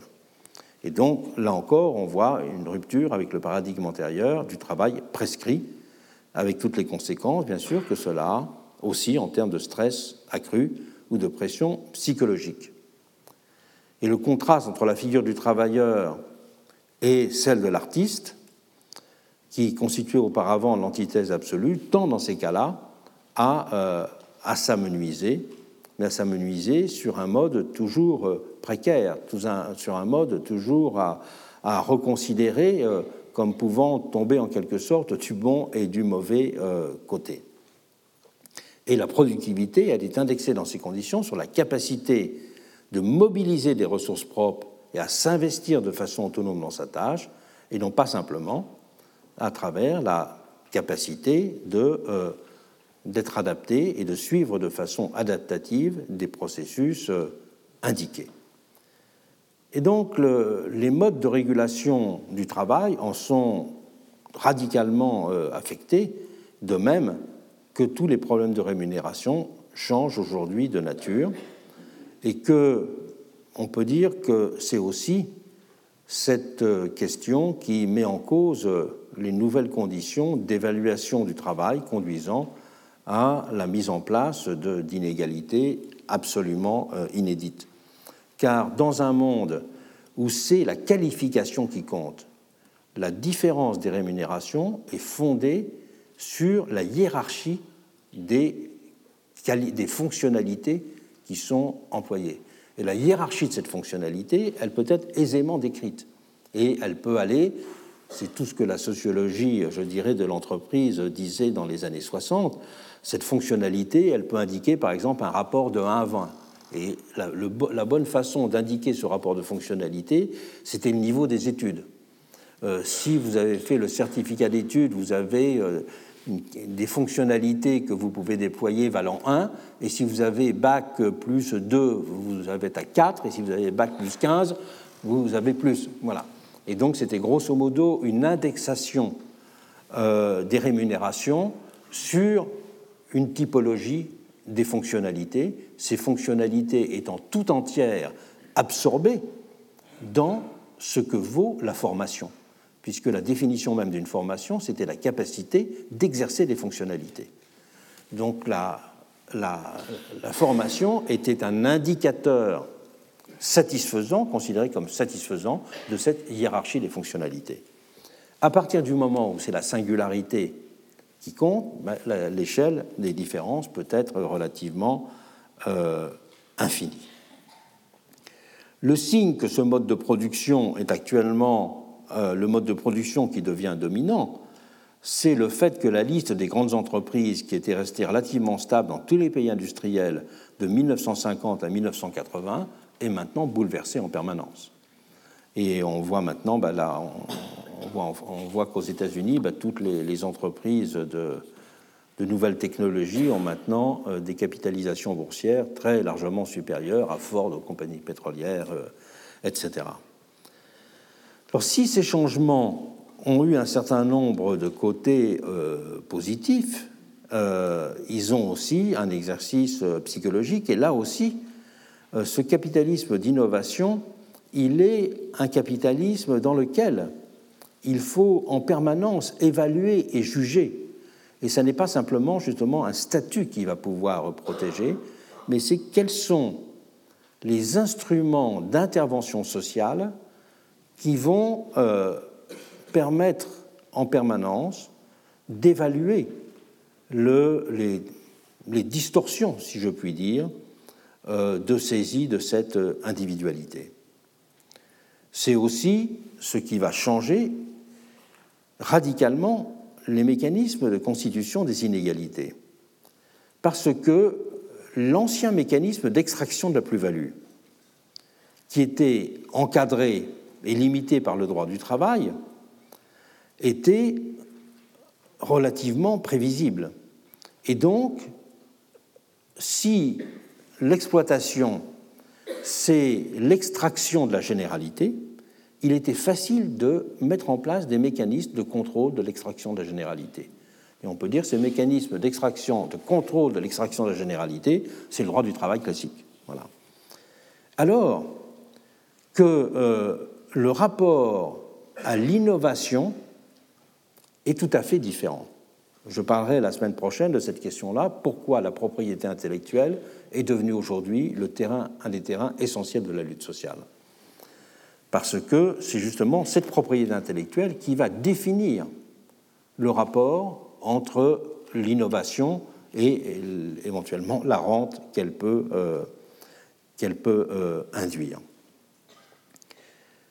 Sur tous ces points, il y a une littérature économique dont je n'ai pas à parler et, et, dont je suis simplement un lecteur comme vous tous et comme tout le monde, mais il y a effectivement actuellement au collège deux professeurs euh, qui euh, donne des cours euh, dans cette direction-là. Il y a le cours de Philippe Aguillon sur l'innovation et il y a le cours de Pierre-Michel Minguer sur le talent. C'est une façon sociologique, une façon économétrique, disons, d'aborder ces, euh, ces, ces questions-là. Et on voit que quand on regarde justement de près cette question, même en termes très généraux tels que j'ai essayé de la, de la, définir, eh bien on voit bien que euh, les conditions d'avancée du travail émancipé ont complètement changé de nature, mais que ces conditions n'ont encore été euh, que très imparfaitement explorées. Et si je reprends même les débats sur la question de la propriété intellectuelle, ils restent très balbutiants. Deuxième euh, grande mutation contemporaine, c'est les mutations de l'individualisme. Je dis bien de l'individualisme et pas de l'individualité, parce que l'individualité, par définition, euh, elle est ce qui a toujours euh, existé. L'individualisme a longtemps été ce qu'on pourrait appeler un individualisme d'universalité, et il devient un individualisme de singularité. Qu'est-ce que l'individualisme d'universalité? C'est celui qui est défini, très simplement, par euh, disons pour prendre cet exemple, par la période révolutionnaire française, qui consiste à dire très simplement que l'individualisme ne caractérise pas un état social ou un fait moral. J'ai dit que le terme d'individualisme n'apparaissait que dans les années 1820. Donc en 1789, il n'avait pas du tout, euh, euh, pouvait pas du tout avoir ce sens-là. Mais ce à quoi il renvoyait, c'était à la constitution de l'homme en sujet juridique porteur de droit, garantissant sa liberté de pensée et d'action, sa propriété, son autonomie, et en sujet politique, membre du souverain exerçant son droit de vote. Il définissait donc une façon de faire société, un mode inédit de composition de l'ordre politique et social en lieu et place du vieil ordre corporatif et absolutiste. L'individualisme révolutionnaire était pour cela indissociable de l'idée d'égalité et de la reconnaissance d'une similarité entre les hommes. Le sociologue Georges Simmel a dit pour cela que c'était un individualisme de la similitude et que c'était ce qui qualifiait à ses yeux le mouvement européen des sociétés au XVIIIe siècle. Il voulait souligner avec cette expression d'individualisme de la similitude que l'aspiration à l'autonomie et à la liberté avait alors été indissociable d'un ethos égalitaire universaliste. La perspective individualiste, estimait-il, avait en effet comme présupposé que les individus, débarrassés de toute entrave historique et sociale, se révéleraient pour l'essentiel semblables entre eux. Liberté, égalité, dans ce cadre, deux valeurs qui se superposaient exactement. Une fois débarrassés des ordres, des tutelles et des structures imposées, les individus, pensait-on en effet, pourraient s'affirmer pleinement comme êtres humains. Chacun deviendrait un homme tout court. Et c'est la part de généralité qu'il y avait en chacun qui était niée, pensait-on, dans le monde, enfermant chaque individu dans son origine, dans son groupe local, et l'assignant donc à une existence mutilée être un plein individu, être soi-même, voulait alors dire non pas être différent des autres, mais voulait dire être semblable aux autres dans ces conditions, d'être quelconque pour formuler la chose autrement. L'individu s'émancipait en étant défini comme un individu quelconque. L'individualisme, qui tendait ainsi à se réaliser, résumé Simol, avait à la base l'égalité naturelle des individus. La représentation que toutes ces entraves étaient donc des inégalités artificiellement créées et que si on les mettait de côté, avec leurs contingences historiques, leurs injustices, leurs pressions, l'homme complet surgirait. L'homme complet, c'est-à-dire l'individu universel, le pur semblable. Et un tel individualisme d'universalité avait une fonction de production du social. Il était au fondement de la constitution d'une société des égaux. C'est pour cela que je me suis intéressé à sa constitution au moment où j'écrivais mon ouvrage sur la société des égaux. Et qu'à côté de cet individualisme euh, d'universalité, de, similitude, dirait Simmel, est né aussi, mais de façon beaucoup plus marginale dans la société, un autre individualisme qui a pris la forme d'un individualisme de distinction. L'individualisme de distinction, c'est d'abord une forme d'individualisme propre au mode aristocratique, où l'existence aristocratique se définit justement qu'on est à la fois membre d'un corps, la noblesse, mais radicalement singulier dans l'appartenance à ce corps. Donc, on est dans un monde de la distinction, dans un monde de la distinction dont un des meilleurs euh, observateurs, euh, c'est Saint-Simon euh, dans ses mémoires sur la cour de Louis XIV. Là, on voit bien vraiment comment fonctionne cet individualisme de, distinction. Et ensuite, bien sûr, bah, cet individualisme de distinction, il va définir celui qui se caractérise justement parce qu'il n'est plus simplement un individu universel, mais un individu distinct, c'est l'artiste. Et donc toute la littérature, toute la littérature romantique sur l'artiste sera une euh, littérature sur justement le propre de l'artiste et celui qui vit particulièrement dans le monde, parce qu'il vit dans le monde en obéissant à ce principe de distinction, alors que les hommes qui sont de conditions ordinaires sont eux encore condamnés à définir leur émancipation par justement euh, le fait d'être semblable euh, aux autres. C'est d'ailleurs une chose qui est sous-jacente à toute l'analyse évidemment de, de, Tocqueville. Et on peut dire que l'individualisme de singularité contemporain consiste dans une certaine façon dans la généralisation de cet individualisme artiste de distinction, qu'il l'a banalisé, qui lui a enlevé son côté élitiste, qui l'a démocratisé, si l'on veut. Et s'est ouverte avec lui, du même coup, une nouvelle étape de l'émancipation humaine, celle du désir d'accéder à une existence pleinement personnelle. Son avènement a été lié à la complexification et à l'hétérogénéisation du monde social, et donc aux mutations du capitalisme, dont je viens de dire quelques mots également. Mais plus profondément encore, je reviens sur cette question, au fait que les individus sont dorénavant plus déterminés par leur histoire que par leurs conditions.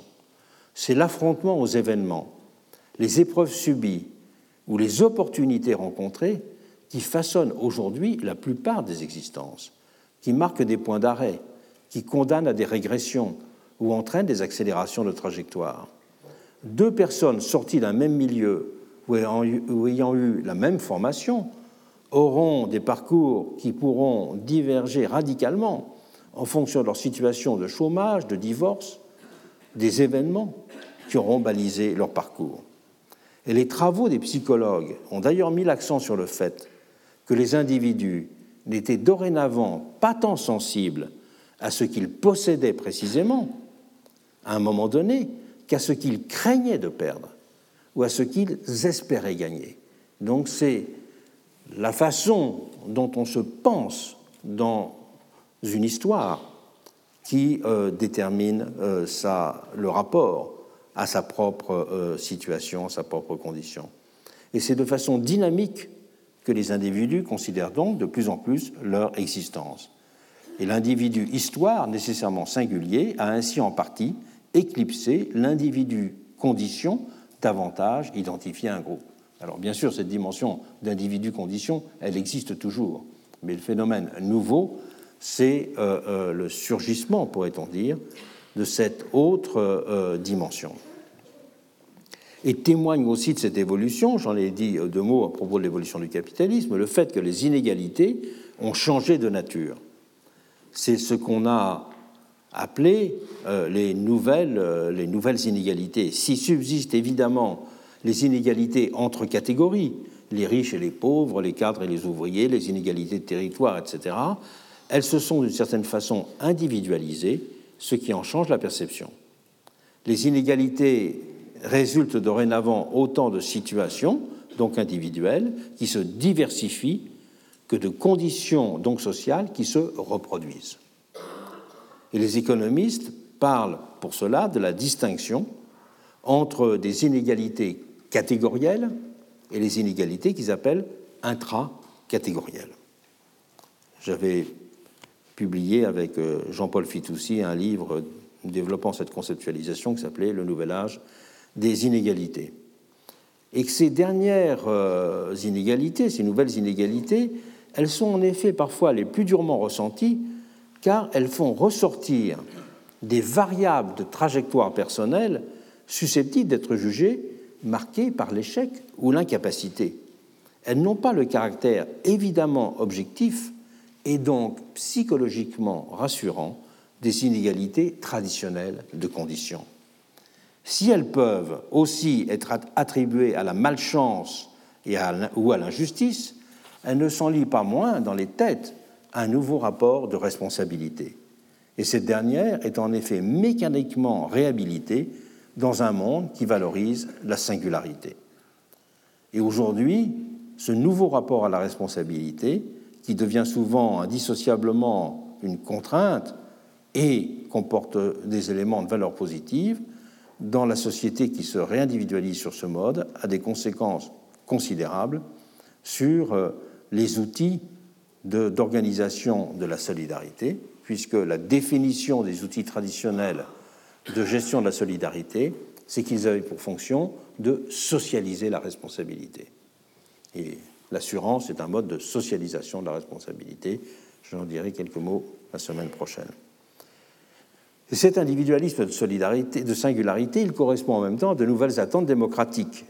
Dans la démocratie comme régime politique lié à l'individualisme d'universalité, le suffrage universel signifiait que chacun détenait une portion de souveraineté égale à celle des autres. Dans la démocratie comme forme sociale de l'individualisme de singularité, il y a l'aspiration à être important aux yeux d'autrui, à être écouté, à être unique. Il y a la formulation implicite d'un droit égal à être considéré comme un expert ou un artiste, à voir ses idées ses jugements pris en compte, reconnus comme ayant une valeur identique. Et la publicité et les jeux organisés par les médias ne cessent d'ailleurs de l'affirmer, même si c'est pour les manipuler en vue de leur propre fin, cette modalité de l'individualisme.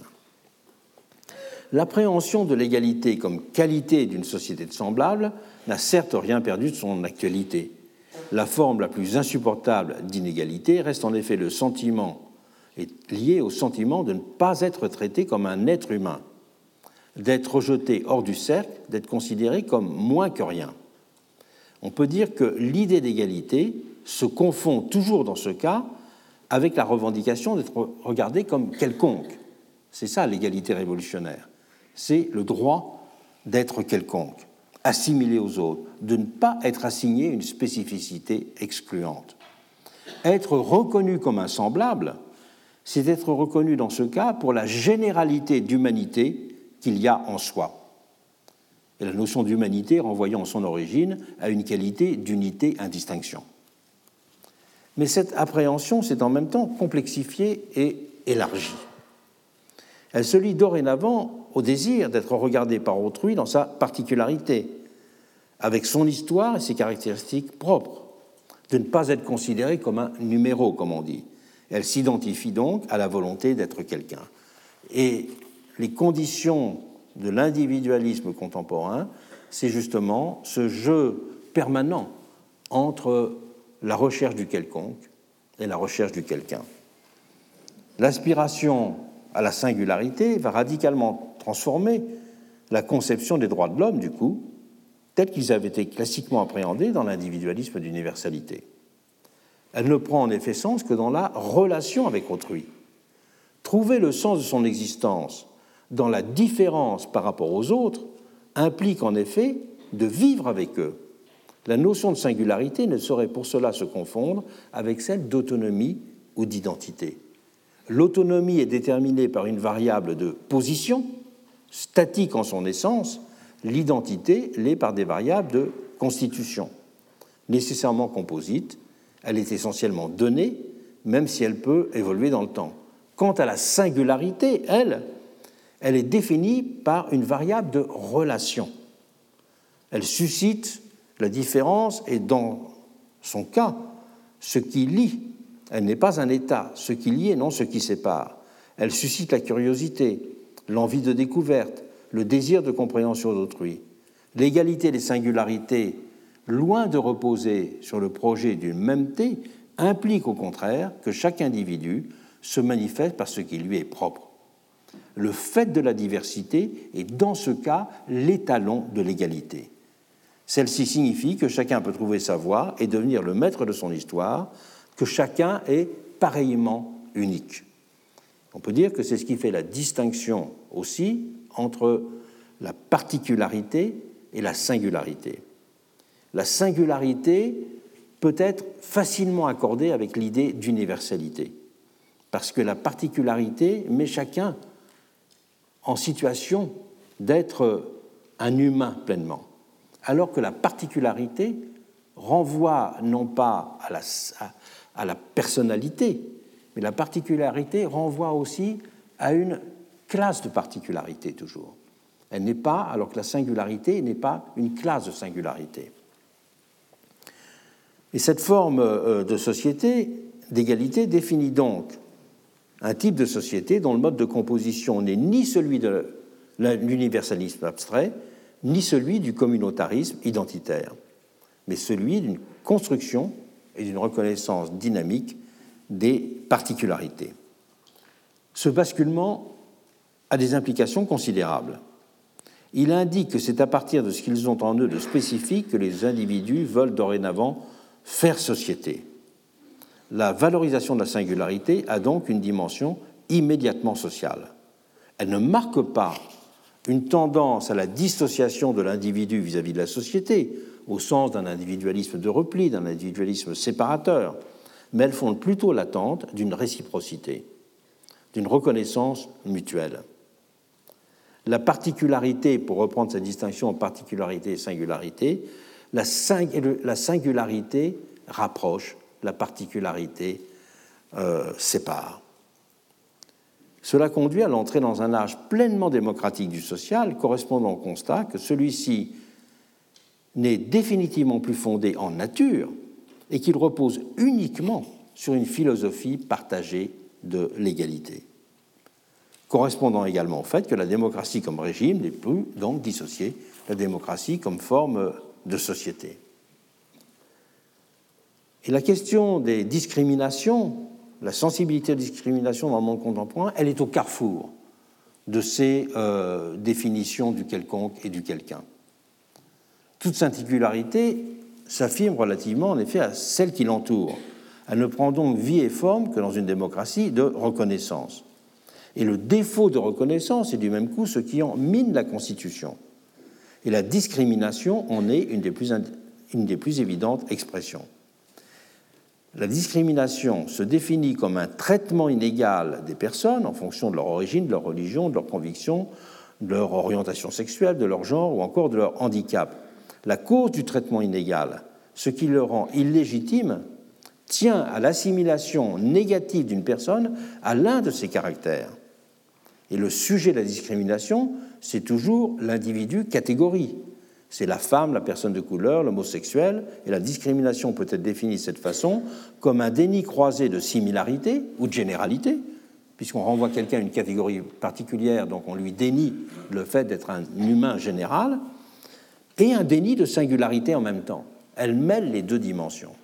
D'où, me semble-t-il, les raisons pour lesquelles ces questions de la discrimination sont aujourd'hui considérées comme centrales à cause de cette position de carrefour. Et c'est ce qui donne sa centralité à cette discrimination comme forme de la négation de l'égalité dans le monde contemporain. On peut dire qu'elle est d'abord une pathologie de la singularité en assignant un individu à une classe de singularité qui est jugée dépréciative, diminutive. Et celui-ci est par exemple réduit à son origine ethnique ou à son sexe, toutes ses autres caractéristiques personnelles étant gommées ou occultées.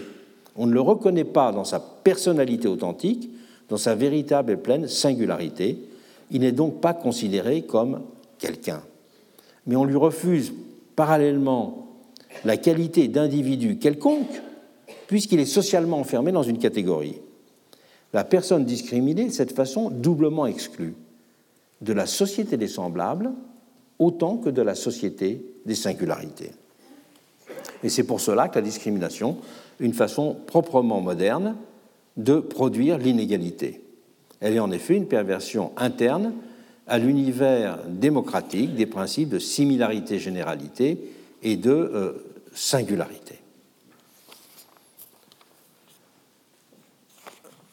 Je passe, leur tourne, je passe donc maintenant au troisième, euh, la conclusion qu'on peut tirer sur cet individualisme de singularité, c'est que la dynamique des droits est entrée pour cela dans une nouvelle phase de l'histoire. Je crois que là aussi, on ne peut pas se contenter de dire que le droit règne davantage. C'est une dynamique des droits qui s'applique à euh, des enjeux sociaux différents. Donc là aussi, il ne faut pas simplement parler de, l'extension et de règne du droit. Il faut parler euh, d'un droit comme euh, ayant aussi à traiter ces différentes catégories du quelconque et du quelqu'un sur euh, des modes inédits. Le déclin de la performance démocratique de l'élection. Il faut rappeler que le citoyen actif s'est incarné dès l'origine dans la figure de l'électeur, le vote étant l'expression la plus évidente, même si elle a été progressive, de la nouvelle souveraineté du peuple. D'où l'attention portée aux conditions dans lesquelles les procédures électorales pouvaient répondre adéquatement à l'objectif de constitution d'un pouvoir légitime, ainsi qu'au projet d'une bonne représentation de la société et à l'impératif d'obliger les élus à rester fidèles à leur mandat. Et on peut dire qu'il en est résulté la longue histoire, dès le début du XIXe siècle, de tous les projets de réforme et de toutes les modifications institutionnelles conçues pour améliorer la performance démocratique des élections. C'est une réflexion qui a déjà été extrêmement nourrie pendant la Révolution française. Je rappelle que là, il y a le livre qui, le livre qui fait le mieux le point, celui euh, de Patrice Guénifé, qui s'appelle Le nombre et la raison, sur les élections pendant la Révolution. on peut dire que ces élections pendant la Révolution, avec quelques traits pas toujours très connus, mais essentiels, premièrement, c'est qu'il y avait des élections sans candidat il y avait des élections sans candidat parce qu'on pensait que ce qui menaçait euh, le régime électoral, c'était d'être la mise en scène d'une compétition des ambitions ou d'une compétition des intérêts. Donc une bonne élection doit être une élection qui permette de déterminer la vertu et le talent. Mais si l'élection est comprise comme une compétition, la compétition va être fondée sur euh, des éléments personnels qui vont perturber cette recherche du talent et de la vertu. Du coup, toutes les constitutions révolutionnaires ont eu pour principe d'interdire la euh, candidature à des élections. Alors vous me direz comment on pouvait euh, organiser des élections sans candidat. Pendant la Révolution, on votait dans des assemblées primaires qui, sauf dans les régions rurales, avaient un millier de personnes.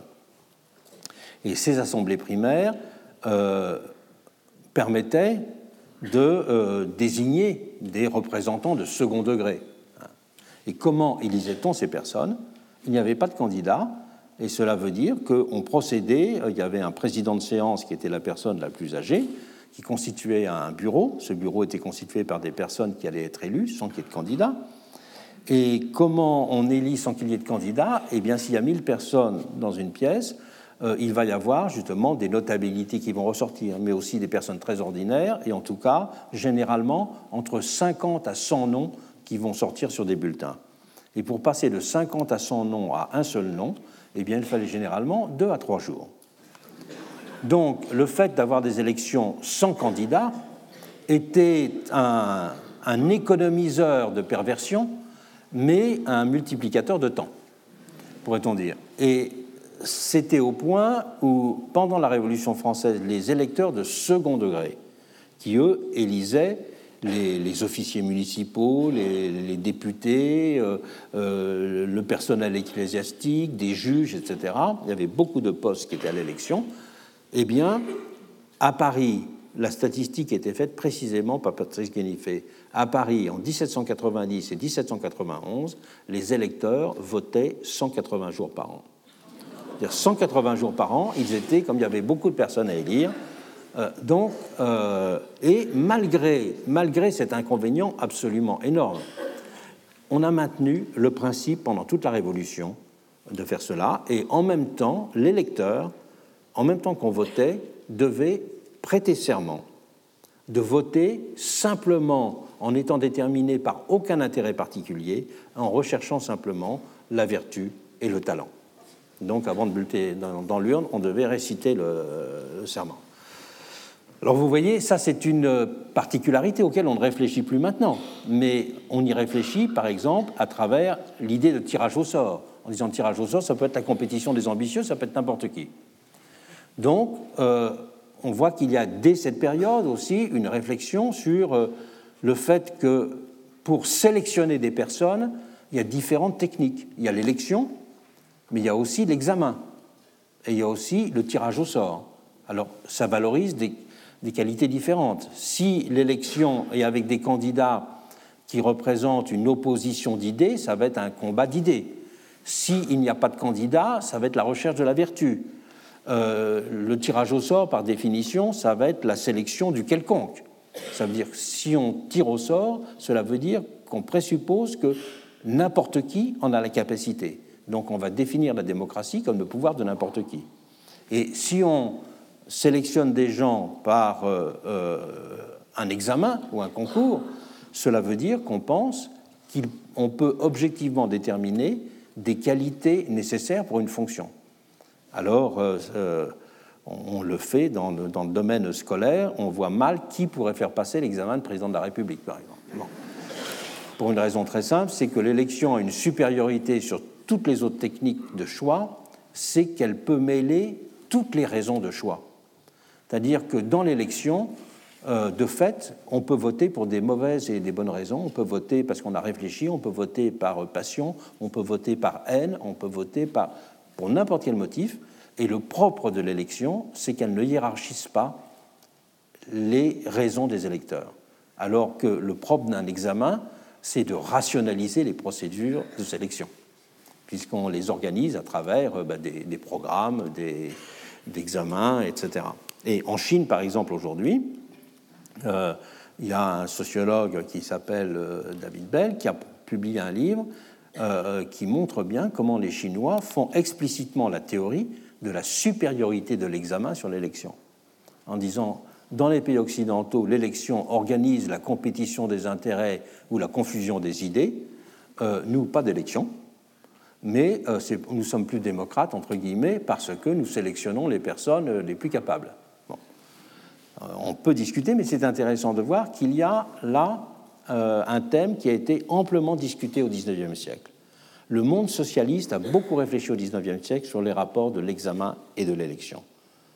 C'est une chose qui est peu connue, mais qui est euh, absolument fondamentale. Pendant la Révolution française aussi, on a pensé que les rythmes électoraux devaient être des rythmes très courts. les constitutions révolutionnaires prévoient des euh, représentants à l'Assemblée nationale élus tous les ans, donc l'élection des mandats d'un an seulement. Et on pensait même que pour certaines fonctions qui étaient stratégiques, comme présider l'Assemblée nationale, il fallait des mandats plus courts, puisqu'on changeait le président toutes les semaines. Donc pour que personne ne s'improvise en quelque sorte le maître de l'Assemblée.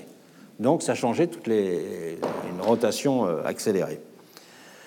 Aux États-Unis, je rappelle que euh, la Constitution américaine prévoit toujours que à la Chambre des au Sénat c'est différent, mais à la Chambre des représentants, les représentants sont élus tous les deux ans. Les mandats ne sont que de deux ans. Et lorsque euh, euh, cet élément a été mis dans la Constitution américaine, il a donné lieu à une très violente polémique, une très violente opposition.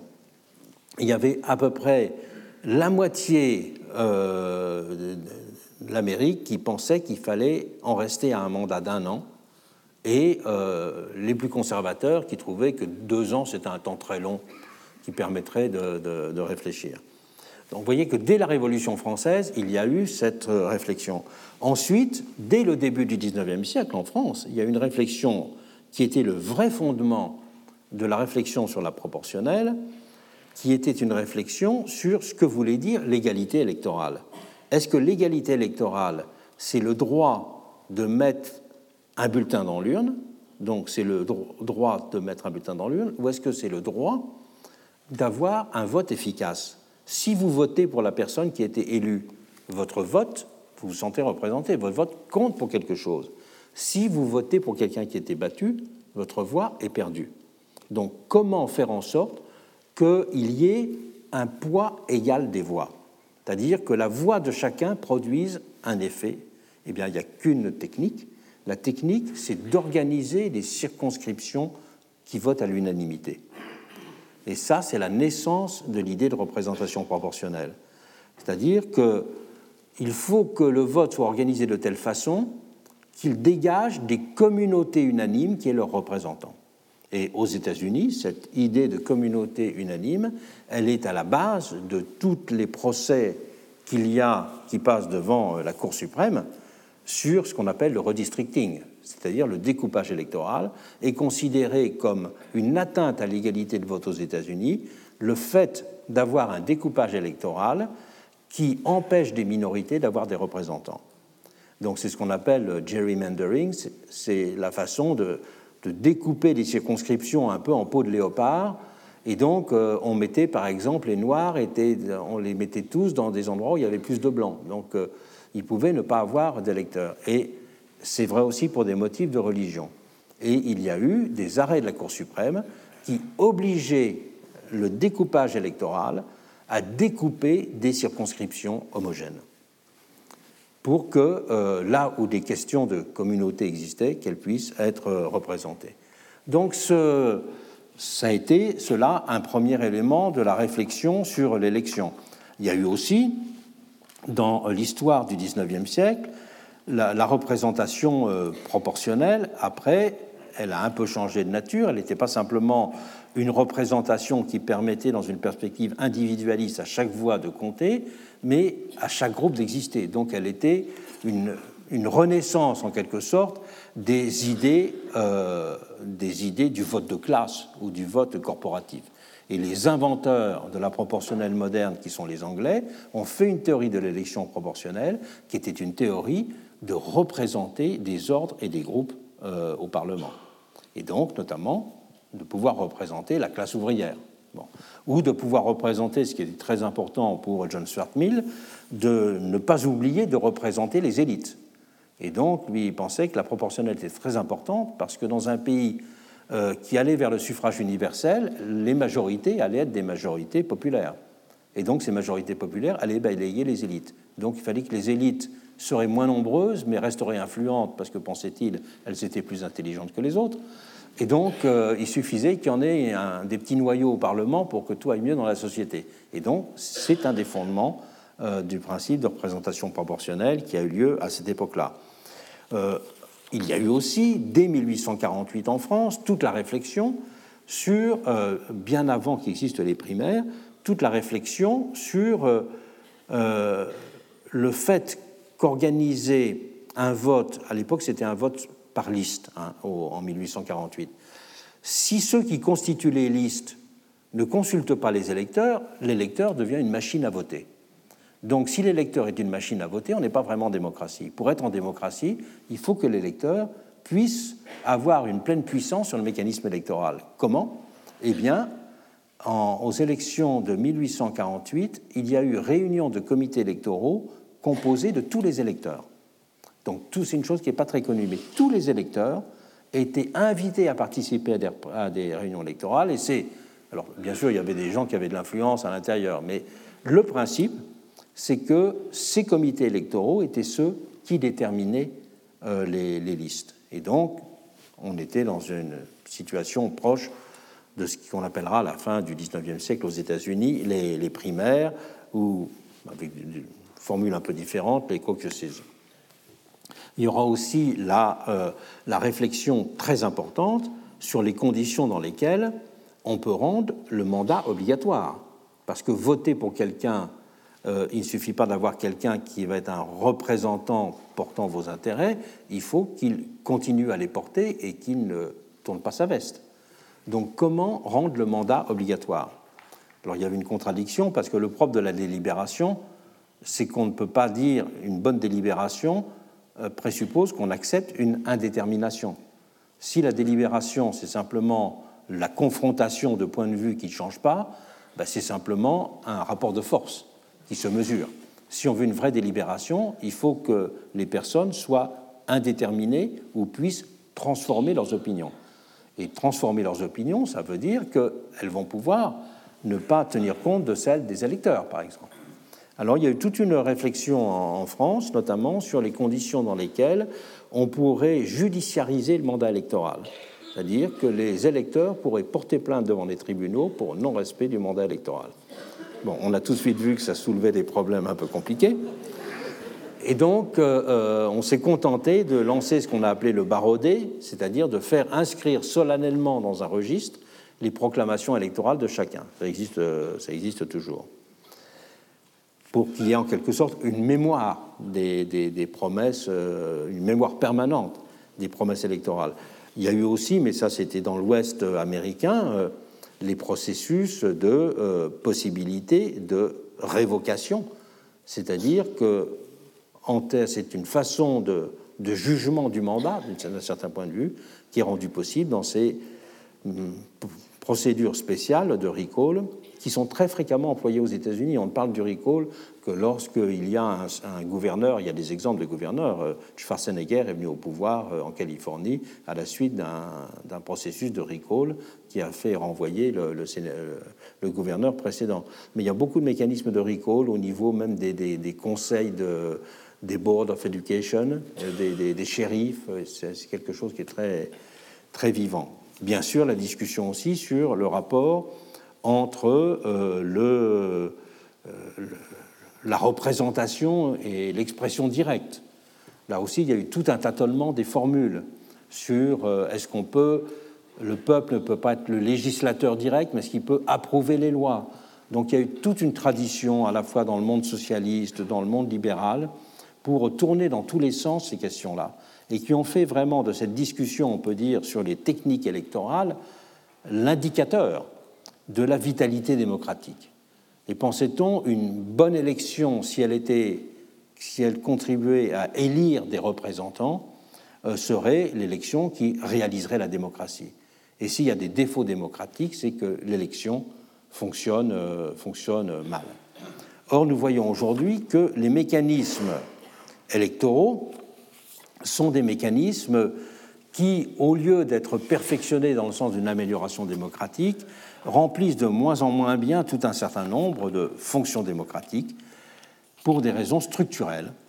C'est-à-dire que la notion de représentation, le caractère représentatif de l'élection décline et le caractère représentatif de l'élection décline pour deux raisons, pourrait-on dire. La première raison, c'est que la représentation traditionnelle était implicitement sous-tendue par l'idée que la société elle était composée d'ordres, de corps, de classes, de territoires, qu'il fallait représenter ces ordres, ces corps et ces territoires. Les territoires, ils existent encore, ça de façon facile à appréhender, mais justement, la société ne peut plus simplement être appréhendée euh, en termes de, euh, de groupes sociaux si euh, la société est aussi composée de communautés d'expérience, si la société est, composée, définie par des situations et pas simplement par des conditions, la notion même de représentation permanente, l'idée de représentation est une idée permanente, n'a plus du tout le même sens. Représenter veut dire euh, euh, comprendre des réalités qui se présentent successivement et non pas simplement représenter des conditions au sens traditionnel. Donc ça, il y a cette variable sociologique qui a complètement changé le rapport à la représentation. Et on reproche très souvent justement au monde politique de ne pas représenter des situations euh, et de ne pas représenter des conditions non plus. Dans un autre ordre, ce qui est décisif, c'est que euh, la représentation n'est pas quelque chose qui peut faire sens si on ne pense pas en termes de pluralisme. Représentation veut dire organisation de la pluralité. Organisation de la pluralité sociale, organisation de la pluralité des territoires, organisation de la pluralité des opinions. Or, dans un monde où la politique est de plus en plus centrée sur le pouvoir exécutif, le propre des pouvoirs exécutifs, c'est d'être un pouvoir euh, centralisé, d'être un pouvoir unique. Et par définition, le pouvoir législatif peut structurellement être représentatif, le pouvoir exécutif ne peut pas être représentatif. Ou alors, il peut être représentatif avec une prétention à l'incarnation, mais c'est tout à fait autre chose. La, notion de représentation est inséparable d'une vision législative parlementaire de la démocratie. Dans une démocratie plus exécutive, le processus représentatif ne remplit pas simplement son rôle. On peut dire que, d'un autre côté, les temporalités de la vie politique sont transformées de façon euh, radicale. Avant, le propre de l'élection, c'était de permettre une projection, je dirais, de, euh, la, de la performance électorale dans le temps. Si vous votez pour un programme politique qui va être appliqué, en même temps que vous votez, votre vote produit des effets dans le temps. Si la notion de programme décline, votre, vote devient une nomination de personnes, mais a beaucoup moins un effet de projection dans le temps de la volonté, euh, de la volonté euh, générale. On peut dire euh, de cette façon-là que l'élection était réduite très nettement à une dimension de nomination. Troisième grand élément de changement de l'élection, c'est que le présupposé démocratique central, c'est que la majorité, celle qui résultait de l'expression électorale, la majorité était l'expression de la société. et donc que la majorité était l'expression de la grande majorité ou de l'immense majorité, mais que lorsque l'on vit dans des sociétés dans lesquelles les victoires électorales sont beaucoup plus courtes, la notion de majorité a une capacité d'exprimer la volonté générale différente. La volonté générale exprimée par euh, une assez large euh, euh, pourcentage de votants, ça a un sens, mais si la volonté générale est exprimée par 51%, euh, et surtout qu'elle se manifeste sur des sujets différents, la, notion même de volonté générale, dans son rapport à la notion majoritaire, change complètement de nature.